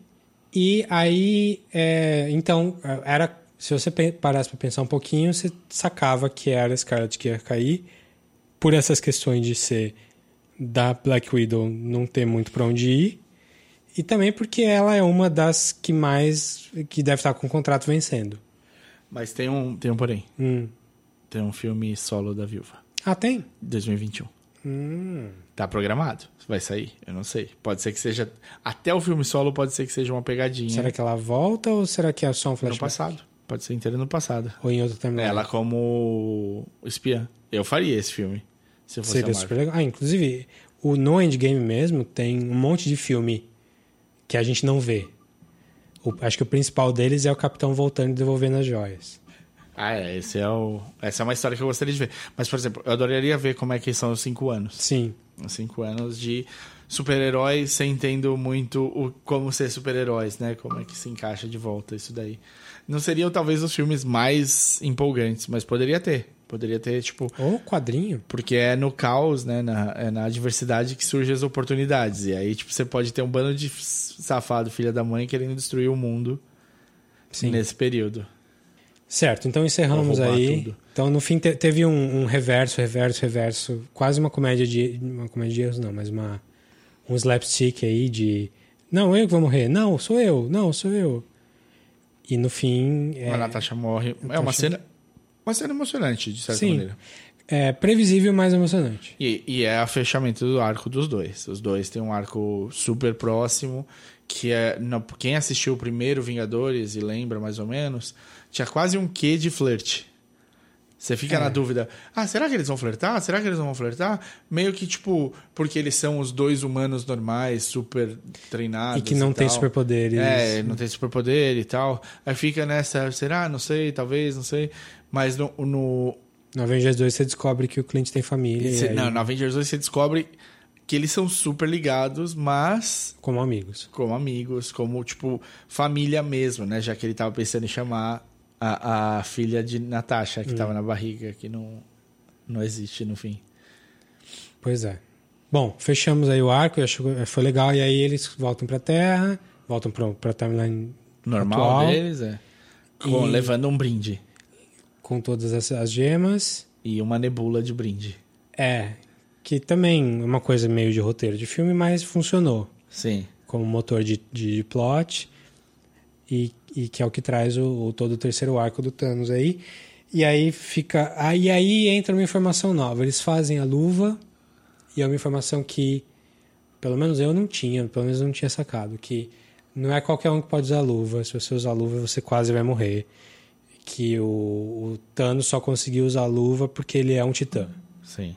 Eu acho que a gente podia ter tido, se é que a gente teve, é, eu não sei. A gente podia ter tido essa informação no Infinity War. É, então, talvez tenha faltado. É, é, assim, tem algumas dicas sobre isso. É, isso nos quadrinhos é meio é, knowledge, assim, tipo, Hum. saber que tipo, não é fácil, você enlouquece ou morre com o poder de uma das joias. A luva, teoricamente, seria o, o, o motor que, que poderia permitir que alguém tivesse todas as joias ao mesmo tempo sem é, explodir. Aí você tem no Guardiões 1, que nem eu, eu falei é, antes pra pra você em, Em off. em off, que no Guardiões 1 tem a sequência do Peter Quill, em que ele pega a Power Stone e ele começa a quase morrer, mas ele tá segurando e aguentando, e aí alguém dá a mão pra ele, outra pessoa dá a mão, e a outra pessoa dá a mão, e a outra pessoa dá a mão, até todos os Guardiões estarem nesse círculo dele Eles se segurando. dividem a, a É porrada e, e conseguem segurar. consegue segurar e tal. Aí, quando no Guardiões 2, quando ele conhece o pai dele, descobre que o pai dele é um planeta e X bolinha, sei lá, é um eterno, não, não lembro qual é o termo que é do pai. é tipo um deus, assim, e ele é meio isso. Então, é, é- aí falam, inclusive falam, falam abertamente: Ah, então foi por isso que você não morreu ao segurar a joia. Beleza. Aí no Thor Ragnarok, quando ele vai pegar e fazer o machado. Ah, não é no Thor Ragnarok, é no, no Infinity War. Quando ele vai Sim. fazer o machado pra Que ele, é o, o, Tyrion que faz É. o machado. um anão gigante, ele pergunta o que foi que você fez. E o Tyrion fala, foi o que eu, eu fiz o que eu tinha de fazer. Aí, é o que eu tive de fazer. Ele fala, não, não, o que foi que você fez pra ele? E ele fala, eu fiz uma manopla capaz de a- Segurar. segurar toda a energia é, de todas as joias. E aí, tipo, talvez tenha uma explicação pequenininha do tamanho da energia da joia junto disso. Eu não lembro claramente, mas acho que tem ou fica subentendido que tipo só por causa da manopla que era possível alguém estar com as, com as joias todas ao mesmo tempo. Então talvez se fosse a manopla que o Thanos fez na mão do Hulk ou na mão do. do Talvez do o Hulk não ficasse tão podre assim. Tá. É porque o que me confundiu, na verdade, foi que o Thanos apareceu com a cara queimada nesse filme. Sim.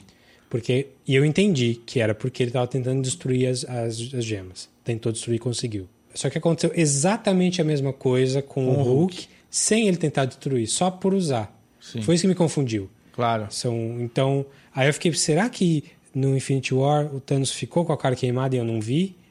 E eu não percebi, sei lá.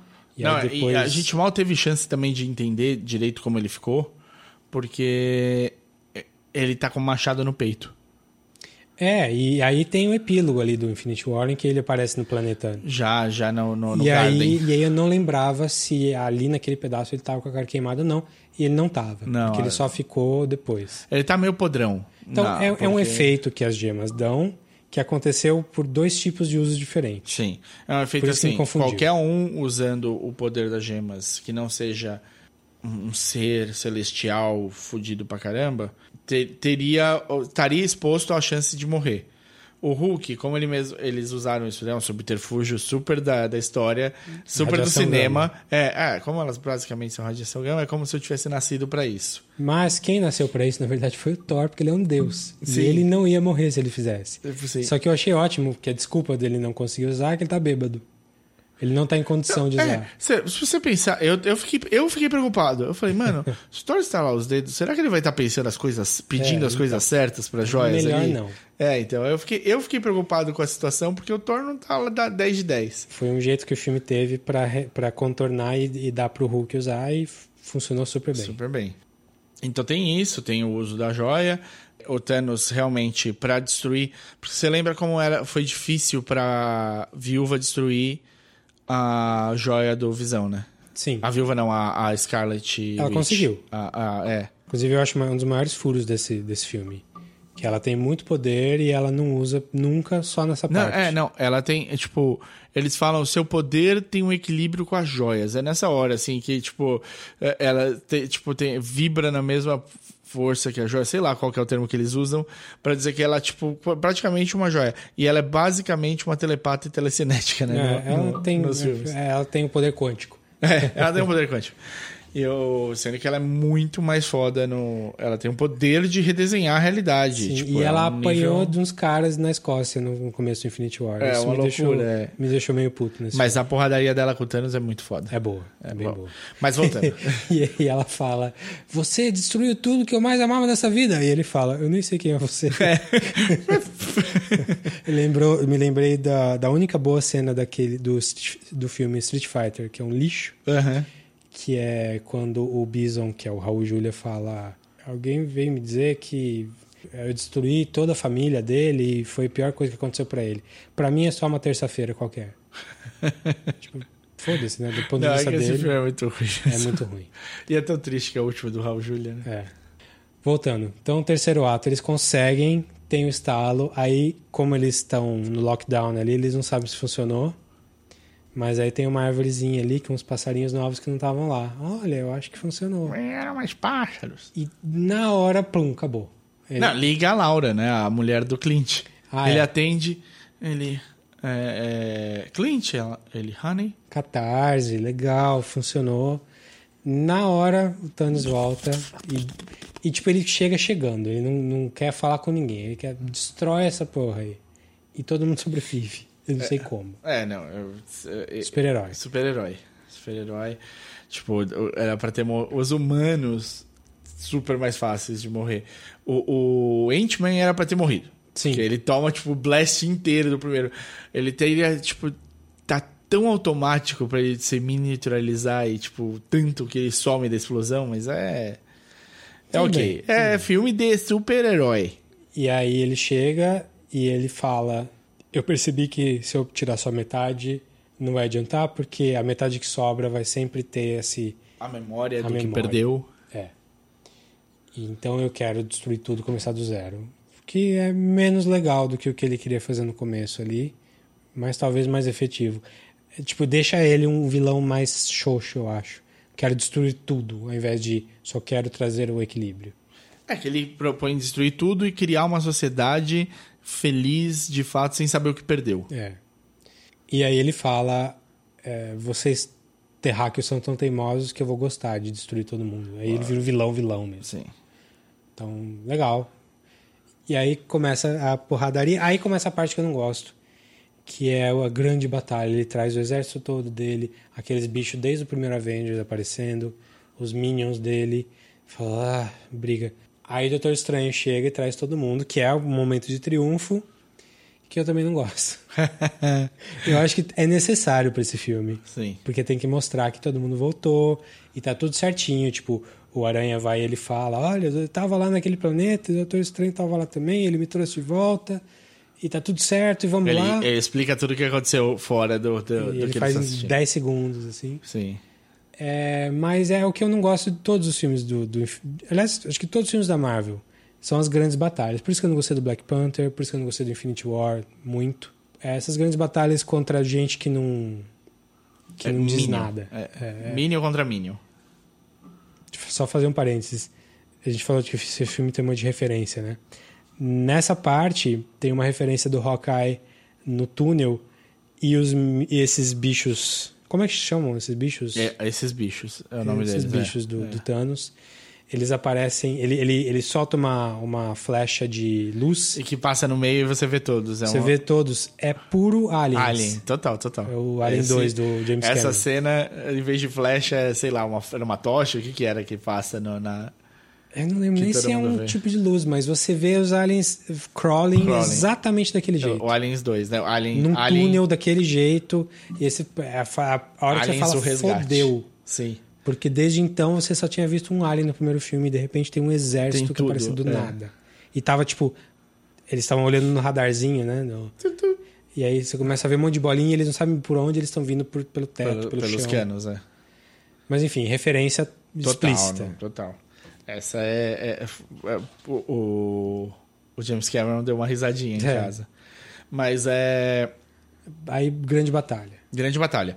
Detalhes dessa, é, desse daí. Primeiro tem uma sequência inicial dos três contra o Thanos. Que é legal. Que é muito legal. É muito legal. Se você pensar... é, Os é, três, você diz o, O Capitão, o o Thor. e o Homem de Ferro. E quais são os filmes iniciais? Capitão Thor e o Homem de Ferro. Então são os três que, que lançaram, pegando o grande vilão que é o cara que faz sombra desde o Avengers 1. Que tá aí desde o Avengers 1. E é uma puta batalha. É, é triste. A única coisa triste é o Homem de Ferro ter sido posto fora de combate como ele foi. Ele, pelo martelo do Thor. Mas Sim. de resto, é tudo ótimo. A sequência do, do Capitão com o martelo, porque aí ele apaga o Thor em seguida. E a sequência do Capitão com o martelo é muito boa. O Capitão, tipo, faz coisas que eu, eu até não tenho certeza se o Thor faria. Que ele faz os raios pelo chão, derruba o Thanos e ele chama o raio do céu pra... É, tipo, só empolgação. É Fanservice. fanservice total, ó. Curte. E fazendo aquele link, o capitão empunhou, acho que em duas situações, o martelo Mi- Mjolnir Nos quadrinhos. nos quadrinhos. Então aconteceu nos quadrinhos, não é nenhuma novidade. Aí você tem uma sequência que eu acho maravilhosa, que é o Thanos destruindo o escudo do capitão. Sim. A, a, a fúria que o Thanos tá batendo no- naquele escudo e o capitão só no reflexo tirando todos os negócios e perdendo um pedaço de escudo, escudo perdendo, perdendo, perdendo. Aí o Thanos fala: Agora eu vou pôr pra comer o cu de quem tá lendo. E aí ele chama todo mundo. O capitão levanta daquele jeito assim: Beleza, quem é o primeiro? Né? Tipo, eu, eu vou ter de brigar aqui até o fim, então manda o primeiro, vamos lá. E aí vo- volta o pessoal todo. Qual a minha a coisa que eu mais odiei, tipo, dessa batalha? É você sente muito o, o fundo verde o tempo todo. É, E, é, a- e eu acho que assim é muito desconexo. Ah, tá cada um num lugar. Dá pra ver que tipo as agendas não bateram, eles não têm o maior fundo verde do universo pra gravar todo mundo. E aí, tipo, você tem umas sequências que parecem desconexas dos atores atuando um, um, um com os outros, sabe? Tipo, a olhada do capitão pro Pantera, não a olhada Tipo, ele tá olhando uma bola de tênis, entendeu? Tipo, o Pantera não tá lá. Ele, e o Pantera tá olhando pro Capitão também em outro lugar, sei lá, onde eles gravaram. Cada um gravou num pico essa merda. E é num, num cenário tão feio, É. é uma terra arrasada ali, É. que podia parece um, um Super Sentai da vida em que eles vão lutar na pedreira. Sim, é a pedreira do, do Avengers. Jasper, é. né? Porque aí você. Por quê? Porque é uma batalha tão grande, mas tão grande. É uma batalha tão grande que perde significado. É, perde significado. E se eles tivessem de ficar pensando nas pessoas que vivem na cidade, ou no, no campo, ou não sei o que lá, ia ser pior, ia ser mais complicado ainda, sabe?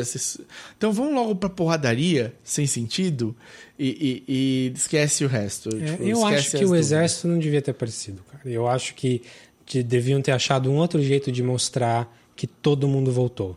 Eu acho que eles não precisavam participar da batalha. O estranho, talvez, porque é importante, mas é, não todo mundo e não trazer o Wakanda inteira. O- os Asgardianos Os todos. né? Asgardianos. É, então me incomodou. Assim, não me incomodou, mas é a parte que eu menos gosto do filme, se for ver. E o, o, o, o A-Team, quando aparecem todas as minas juntas na cena. É, então, eu, é, eu gosto da ideia, eu não sei se eu gosto da execução. Eu também fiquei. Eu achei. eu- Só, eu- só deixando claro, é a parte onde todas as mulheres se juntam num bloco só. Isso. Todas as heroínas que estão na batalha aparecem pra dar apoio pra capitã conseguir chegar onde ela precisa. Então, aí, deixa eu deixar bem claro, eu gostei muito do Capitão Marvel, gostei do, gostei do filme, gosto da personagem, ela tem um quê de super-homem que é um problema, porque ela é muito poderosa. Eu sou totalmente contra essas críticas babacas de tipo Mary Sue ou ah, é um filme que tá só forçando a- o público para feminino, não sei o que, besteira. Também acho super besteira e acho, concordo com você, personagem muito difícil de ser escrita É. com, pra filme solo e de grupo porque ela é muito poderosa. É exatamente super-homem. Dito sentido. isso, a ausência dela na maior parte desse filme é artificial. Super. É, ela devia, eh, assim, você vai justificar, ah, mas quando ela tava. Ela tinha acabado de dizer tchau pra, pra Black Widow dizendo que não ia voltar por muito tempo. Então, isso justifica o fato dela não participar do Time Ah, Heist. não, não. Isso é forçar, forçação de roteiro. Exato, é. O, o o papel aceita qualquer coisa, né? Você pode pôr. E eu usei, eu fui muito chato quando eu fui falar do, do Black Panther, porque eu falei, saiu o Black Panther e depois o, o Infinity War, e aí saiu o Capitão Marvel e depois o, o Endgame, para fazer exatamente esse paralelo. Eles fizeram a gente acreditar que a Capitã Marvel era a base do próximo filme. O Wakanda foi super importante no filme anterior. A Capitã Marvel foi zero importante nesse filme, a não ser funcionar como Deus Ex. É, então. Ela, a salvação veio do céu. Então, apesar de eu ser totalmente contra essas críticas babacas de masculinidade tóxica aí, eu acho que nesse filme ela é um deus ex, o fato dela aparecer e o fato dela não aparecer. Sim. Sim, coisas exato. forçadas. Porque, ah, essa, essa cena seria muito mais fácil se ela tivesse aqui. Não vamos por ela, não. Sim. E, e agora precisa, porque se não tiver ela pra destruir a nave, vai morrer todo mundo. Tava todo mundo indo pras picas ali. Ah, é, e ele é super o vilão, né? Tipo, porque ele tá tomando o couro da vida da Feiticeira Escarlate. E ele vai morrer. Tipo, é muito. Essa parte é boa, porque, tipo, tem toda aquela briga louca no, em Titã destruída no, no Infinity War. E eles tiram uma gota de sangue do Thanos. E aí ele fala, meu, tudo isso for just one drop. E aí, tipo, o, o Thanos, ele. Nesse filme ele toma um piau várias vezes. Ele apanha muito mais do que ele apanhou naquele Eles estão mais preparados, né? Eles já sabem o que esperar. então. Sim. E aí, quando a, a, a feiticeira não teve chance, né? A feiticeira tava presa no drama pessoal com o Visão. Sim. E aí, quando ela, e quando ela vai enfrentar o Thanos, ela não tem o poder dela 100%, nem a concentração dela 100%, porque ela tá tentando destruir uma um Infinite Stone. Nesse filme, não. Nesse filme, ela veio Tá assim, focada. ó. É. E aí, ela pega. Meu, depois que ela, tipo, ela quebra metade da arma do Thanos. E ela prende ele e vai quebrando toda a armadura dele. e. Meu, deve ter quebrado uns ossos ali, deve estar. E ele manda. Ele faz o Ultimate Vilão Act. Rain né? of Fire. Chove. Fire Rain, É. Fire Rain. Chove bala aí na galera. Mas e as nossas tropas? E aí esse é o Ultimate Villain Act, que é tipo. Foda-se. Foda-se as nossas tropas. É, tipo, eu- tô quase morrendo. Eu preciso que vocês me salvem. Azar. E aí, tipo, muda os scales, eles vão. E aí tem essa. o- A aparição Deus Jesus voltando na Páscoa. e ela vai lá, atravessa o, o- a nave, destrói tudo. Você tá meia hora atrasada, né? Sim, eu, tipo, beleza. E aí ela vai resolver tudo, vai entrar pela Hot Tub Time Machine sem, tipo, o GPS. Ali virou um negócio, tipo, entra que é nós. Depois você se vira pra voltar. E ela vai atravessando todo mundo, o Thanos destrói a, a, A do van. a van. E aí a gente vai ter os dois últimos quebra-paus. Que é ela, X-Thanos, com o Thanos pegando a E ela manopla. apanha, né? Impressionante como ela. Por, por tanto poder que ela tem. Não, ela- mas é que ela, ela tem uma parte. Ela tem energia da, da joia, né? É isso que ela tem. Ela tem energia da joia dentro dela. Ela é uma joia pulsante. E o Thanos pega a power e põe na mão e dá uma pedrada. Mas quando ele tenta dar uma cabeçada nela, ela nem se mexe. É. E o, ela tá segurando ele de não pôr a, o negócio. Aí ele põe a power numa mão e ela, na hora que põe a power, você- eles dão um close na cara dela, ela faz, ai, sabe, tipo, só dá tempo de pensar, ai, e ela voa. E, o, e a de canhotinha, né, que ele dá a porrada, é boa. Sim. Aí ele fala, ah, rapaz, agora achar comigo. Aí ele tá pondo a power de volta na, na luva, E o Iron Man aparece. o Homem de Ferro olha pro Doutor Estranho, o Doutor Estranho faz só aquele unzinho, assim. E na hora o Homem de Ferro entende o que ele tem de fazer. E ele vai lá fazer. Ele vai resolver. E aí ele dá um, um, um- gato ali na, na joia sem a gente perceber. Sim. É, eu, eu, eu eu esperava. Assim, a, hora que, a hora que o Thanos vai dar o snap, que não dá pra ver nenhuma joia, eu já pensei, deve ser. Acho que ele tirou. Tirou. Mas foi legal, foi bem feito. Foi, não, e a, é a armadura, né, cara? A luva é a tecnologia dele ali, é tudo. E é nanotecnologia, eles devem só ter falado assim, ó, puxa pra mim aqui e é nóis, eu seguro. E ele fala I'm inevitable, faz o snap e nada. E aí o, o Homem-Aranha fala. E O o Homem fala, And I am Iron Man. E ele fala devagar, né? Sim. Porque ele tá sofrendo. E, e, assim, diferente do Hulk, o Hulk põe a luva e tirando a luva é tudo Hulk. Sim. o Homem de Ferro põe as seis joias na, na armadura dele, lá na luva E é da só armadura, e tirando a luva, o resto é tudo armadura. A armadura tá segurando boa parte da energia. Por isso que o o Homem de Ferro consegue dar o estalado muito mais fácil do que o Hulk. Tipo, passou da luva no Hulk, é dor. Homem de Ferro é armadura Ainda tem segura. uma, uma armadura segurando ali um pouco, mas Mas foi um ótimo send-out, né? Um ótimo fim de arco pra ele. Foi o jeito, ele resolveu a humanidade no estalo, resolveu o problema todo. Ele deixou o Thanos morrer por último, que foi, foi legal, porque ele viu o exército dele sendo destruído. sendo destruído. E sabe por que eu acho que o Thanos morreu por último? Eu não pensei que foi o Homem de Ferro que deixou. É porque ele é mais fodão? É, eu achei Pode que ele ser. aguentasse. O que fala muito, speak tones do Homem-Aranha, né? Porque o Homem-Aranha também foi Segurou também bastante. É.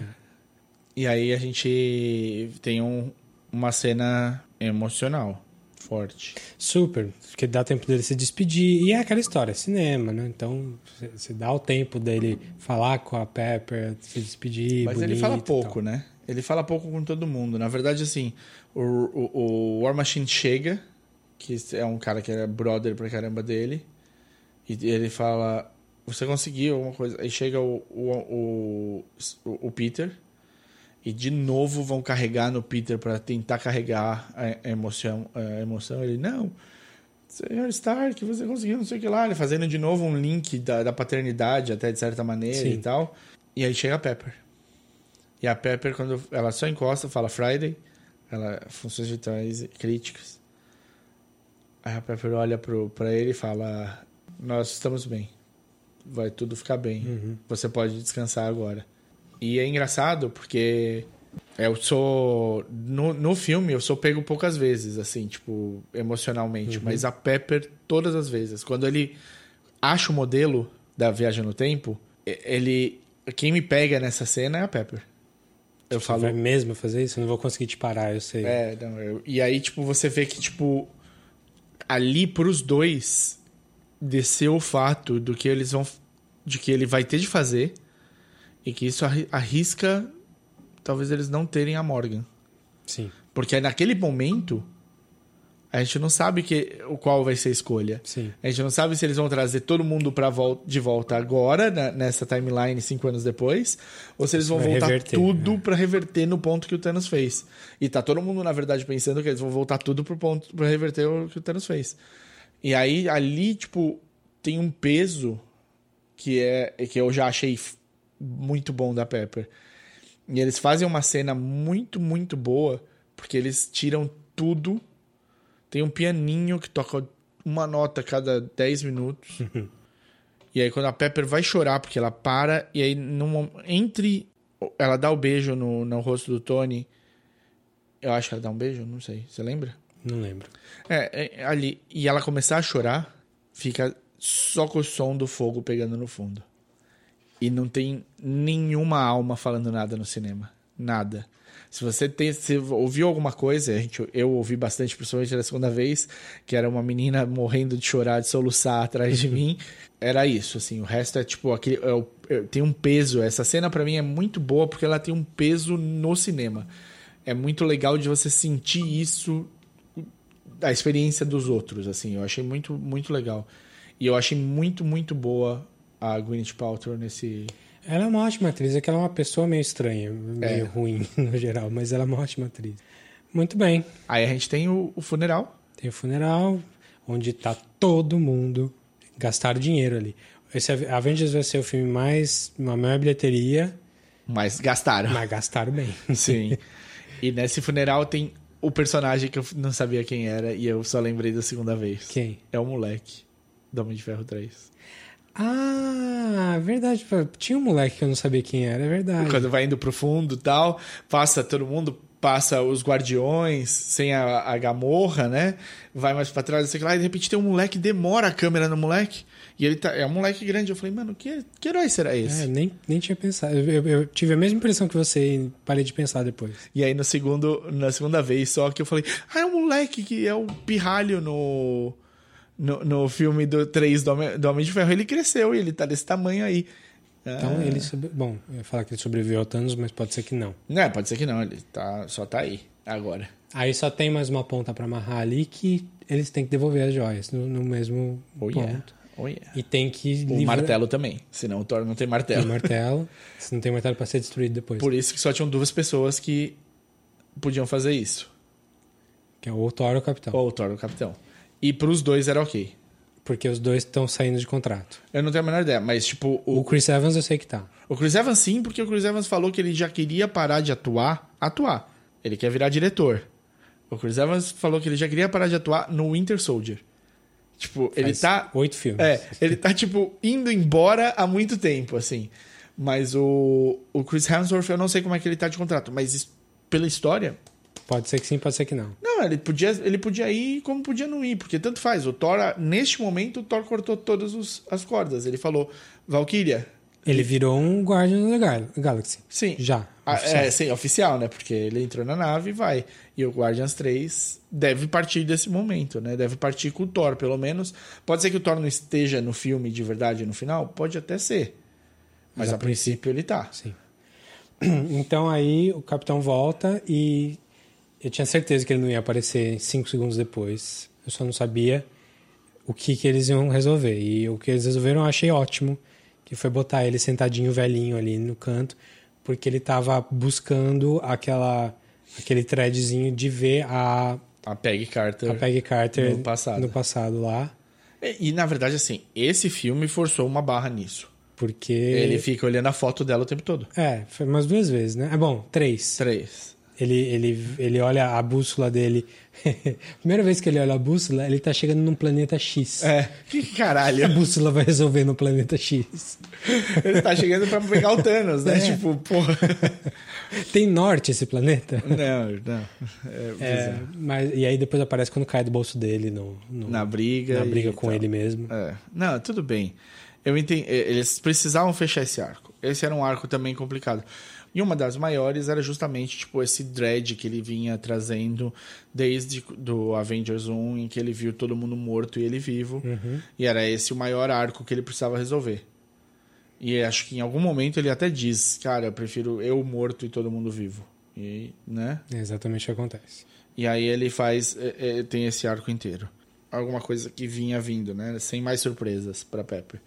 O capitão tinha um arco dele que ele nunca superou o fato dele ter perdido a vida tanto com a Carter quanto a vida de, de ser um veterano de guerra de- da Segunda Guerra. Sim. De ser o Greatest Generation aí, de viver e virar o Clint Eastwood no final. Sim, mas aí você tem aquele problema, né? Ele podia ter aparecido pra pra resolver. Você diz o quê? De, de mudar Não, a não. timeline? Não, ele, ele podia ter aparecido pra resolver, ele não iria porque ele sabe que tudo deu certo no final. Ele, ele não precisaria se expor. Talvez ele tenha até, se eles quisessem fazer pela farra o, o que ele fez nas entregas das joias e tal, poderiam mostrar tipo um pedacinho dele, tipo, num, num, num backstage, fundo, é, né? no backstage de algumas dessas coisas, dando uma ajuda que a gente nem tinha se ligado. Aquela passada de pé no vilão, que o vilão cai e tal, ele sai andando. Coisas bobas assim. Mas o maior problema é no. Sei lá em que qual filme já, foda-se, tá tudo misturado. Ele tá falando que ele vai visitar a Peg de cama já. Uhum, sim. E ele descobre que a Peg foi casada. Bom, é outra timeline. E, Vamos supor que seja outra timeline. Sim, sim. É, Ela foi casada e porque ele não, nunca apareceu, né? Ela não viveu uma voltou, vida- Ela viveu a vida dela. A vida boa. E ela viveu a vida boa. E aí ele vai visitar, e aí quem abre é a, a neta dela, é isso? A porta? Alguém me falou que era a neta, eu já não Neta, lembro não lembro. é. Mas eu, lembro fiquei- de ter uma jovem. Eu fiquei pensando assim, se não aparecer o marido da, da Peg em nenhum momento, esse marido foi ele. Pode ter sido. É bom. Aí de novo a gente entra nessa história. É multiverso. Sim, mas é, é, entendeu? Tipo, do mesmo jeito que poderia. É, é aquela outra sacadinha que eu falei. Se o Loki tava com o Tesseract, porque ele pegou nessa cena do, do, do, do heist, do time heist, podia ser que o, o quem esteve sempre casado com a Peg na, na história E a- fosse o próprio. fosse ele mesmo. E ele só tá cumprindo o. o... Mas ele não beija a menina no, no filme? Puta que pariu, eu acho que ele beija, mano. Será que ele beija a própria neta, velho? Ia ser horrível. Não, a gente tá tentando forçar a nossa cabeça no molde de tentar. de, de causalidade. E, no- e nesse tipo de. Esse filme se propôs a derrubar a causalidade. Isso. E aí, beleza. Passa, ele passa o bastão pro, pro Sam pro Falcão, que é uma coisa que acontece nos quadrinhos também. Tem é o, super esperado. Isso é mais. Super Isso, é- isso era o que eu achava que ia ser o filme desde o começo. E a passagem de bastão dele pro Sam é, também podia ter sido pro Winter Soldier, pro, pro, Sim, Bucky. pro Bucky, que também carregou o escudo também nos quadrinhos, então existe.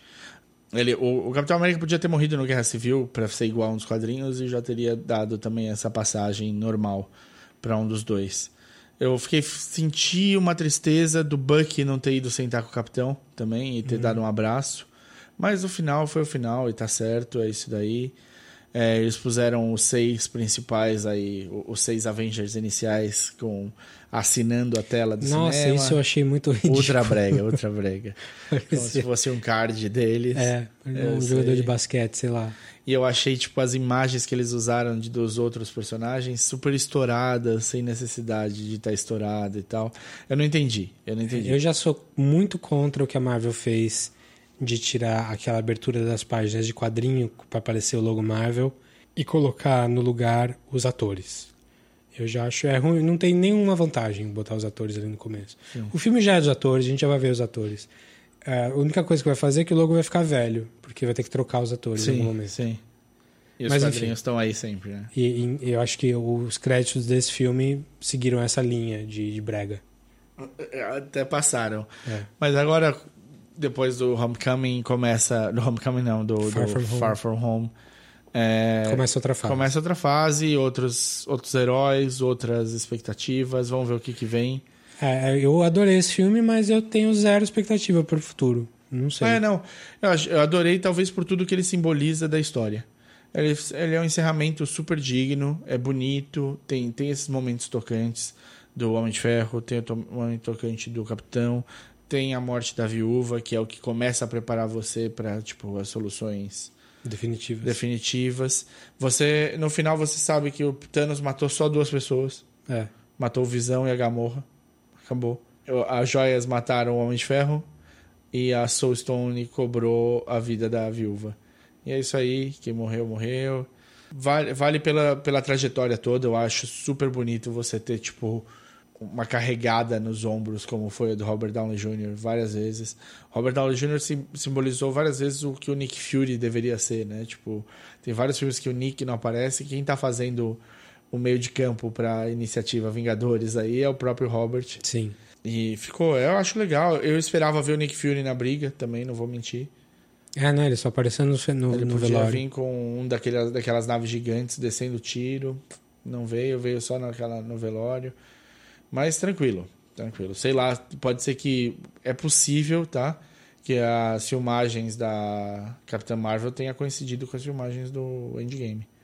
E aí, tanto o Nick Fury quanto a Capitã tivessem presos numa Eu, filmagem. eu acho que foi que ah, o, o Endgame foi filmado antes do Capitão Marvel.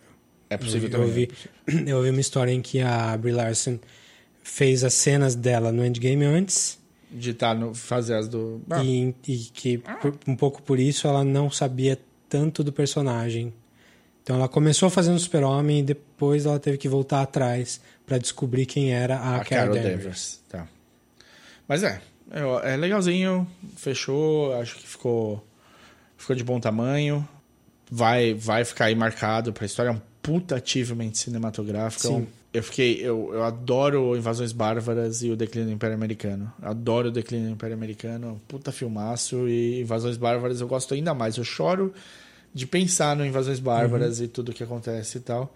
E eu falei, porra, que cara de sorte, ele 20 anos, os caras tudo vivo. Cara, a Marvel fez 12. Não só todos os caras vivos, mas todos os caras trabalhando no, Planejou, né? nos Planejou. filmes e amarrando filme com filme. É uma. São muitas e muitas e muitas horas cinematográficas. E muito dinheiro. Muito dinheiro. Não, é, Essa é a diferença pro, pro Invasões, invasões, sem dúvida. Além de ter um, um caixa infinito, né, o- a, poupança do Mickey para assinar os, os negócios. Quando, ela, quando a Marvel começou, ela não tinha a poupança do Mickey Sim. ainda. Eles dobraram, né, o, o caixa forte do Mickey ali. Eles fizeram mais um do lado para colocar o dinheiro que tá. Eu não quero nem ver. Segunda-feira, quando sair o- os números de Box Office. de box office da, do, do Vingadores, eu não quero nem ver quantos recordes vão ser batidos, porque eu nunca vi 80% de sala no Brasil. Eu nunca vi varar 24 horas. O assim, né? filme, o, o recorde de pré-vendas na história e, e o recorde de abertura na história foi o Force Awakens, de poucos anos atrás. 2001? Não, The- Force Awakens agora, Sim, sim, sim, 2000 não The Phantom Menace, não, e agora. 16, 15, o 7. 14. Sim. O, o- Star Wars. É. E o Avengers já quebrou o de, de pré-venda, então já deve quebrar o de abertura também.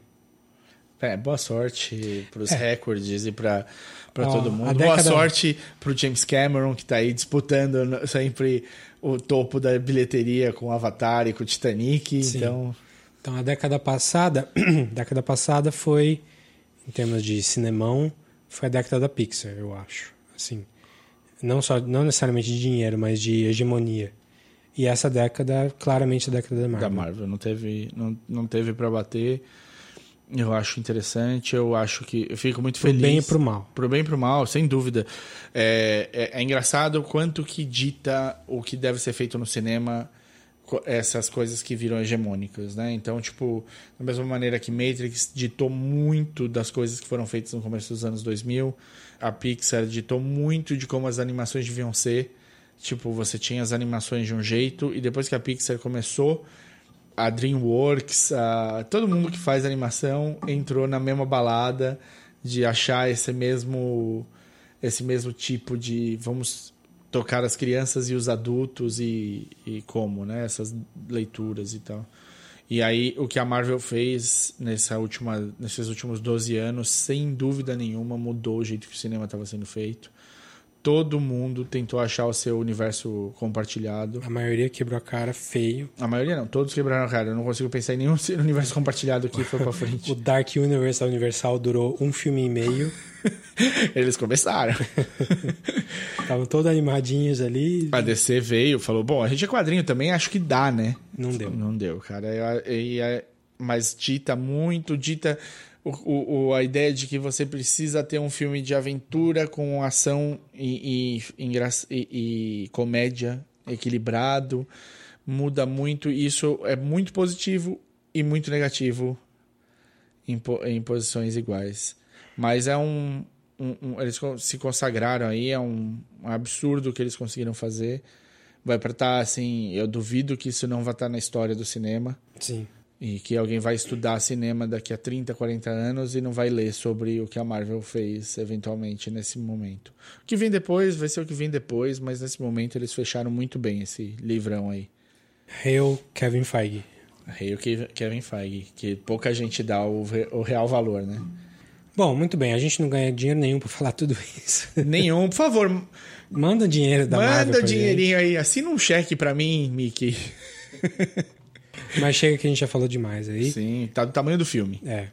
É, Então, digam aí o que vocês acharam do filme. Que, que, que besteira que a gente falou. Deve ter sido uma, uma, uma porção aí. Acha a gente lá no podcastcatchingup.gmail.com Ou no Facebook, no facebook.com.br podcastcatchinap. ou acha a gente no Twitter, onde eu sou o arroba dedonato. E eu sou o arroba o desinformante. Então, até a próxima. Valeu!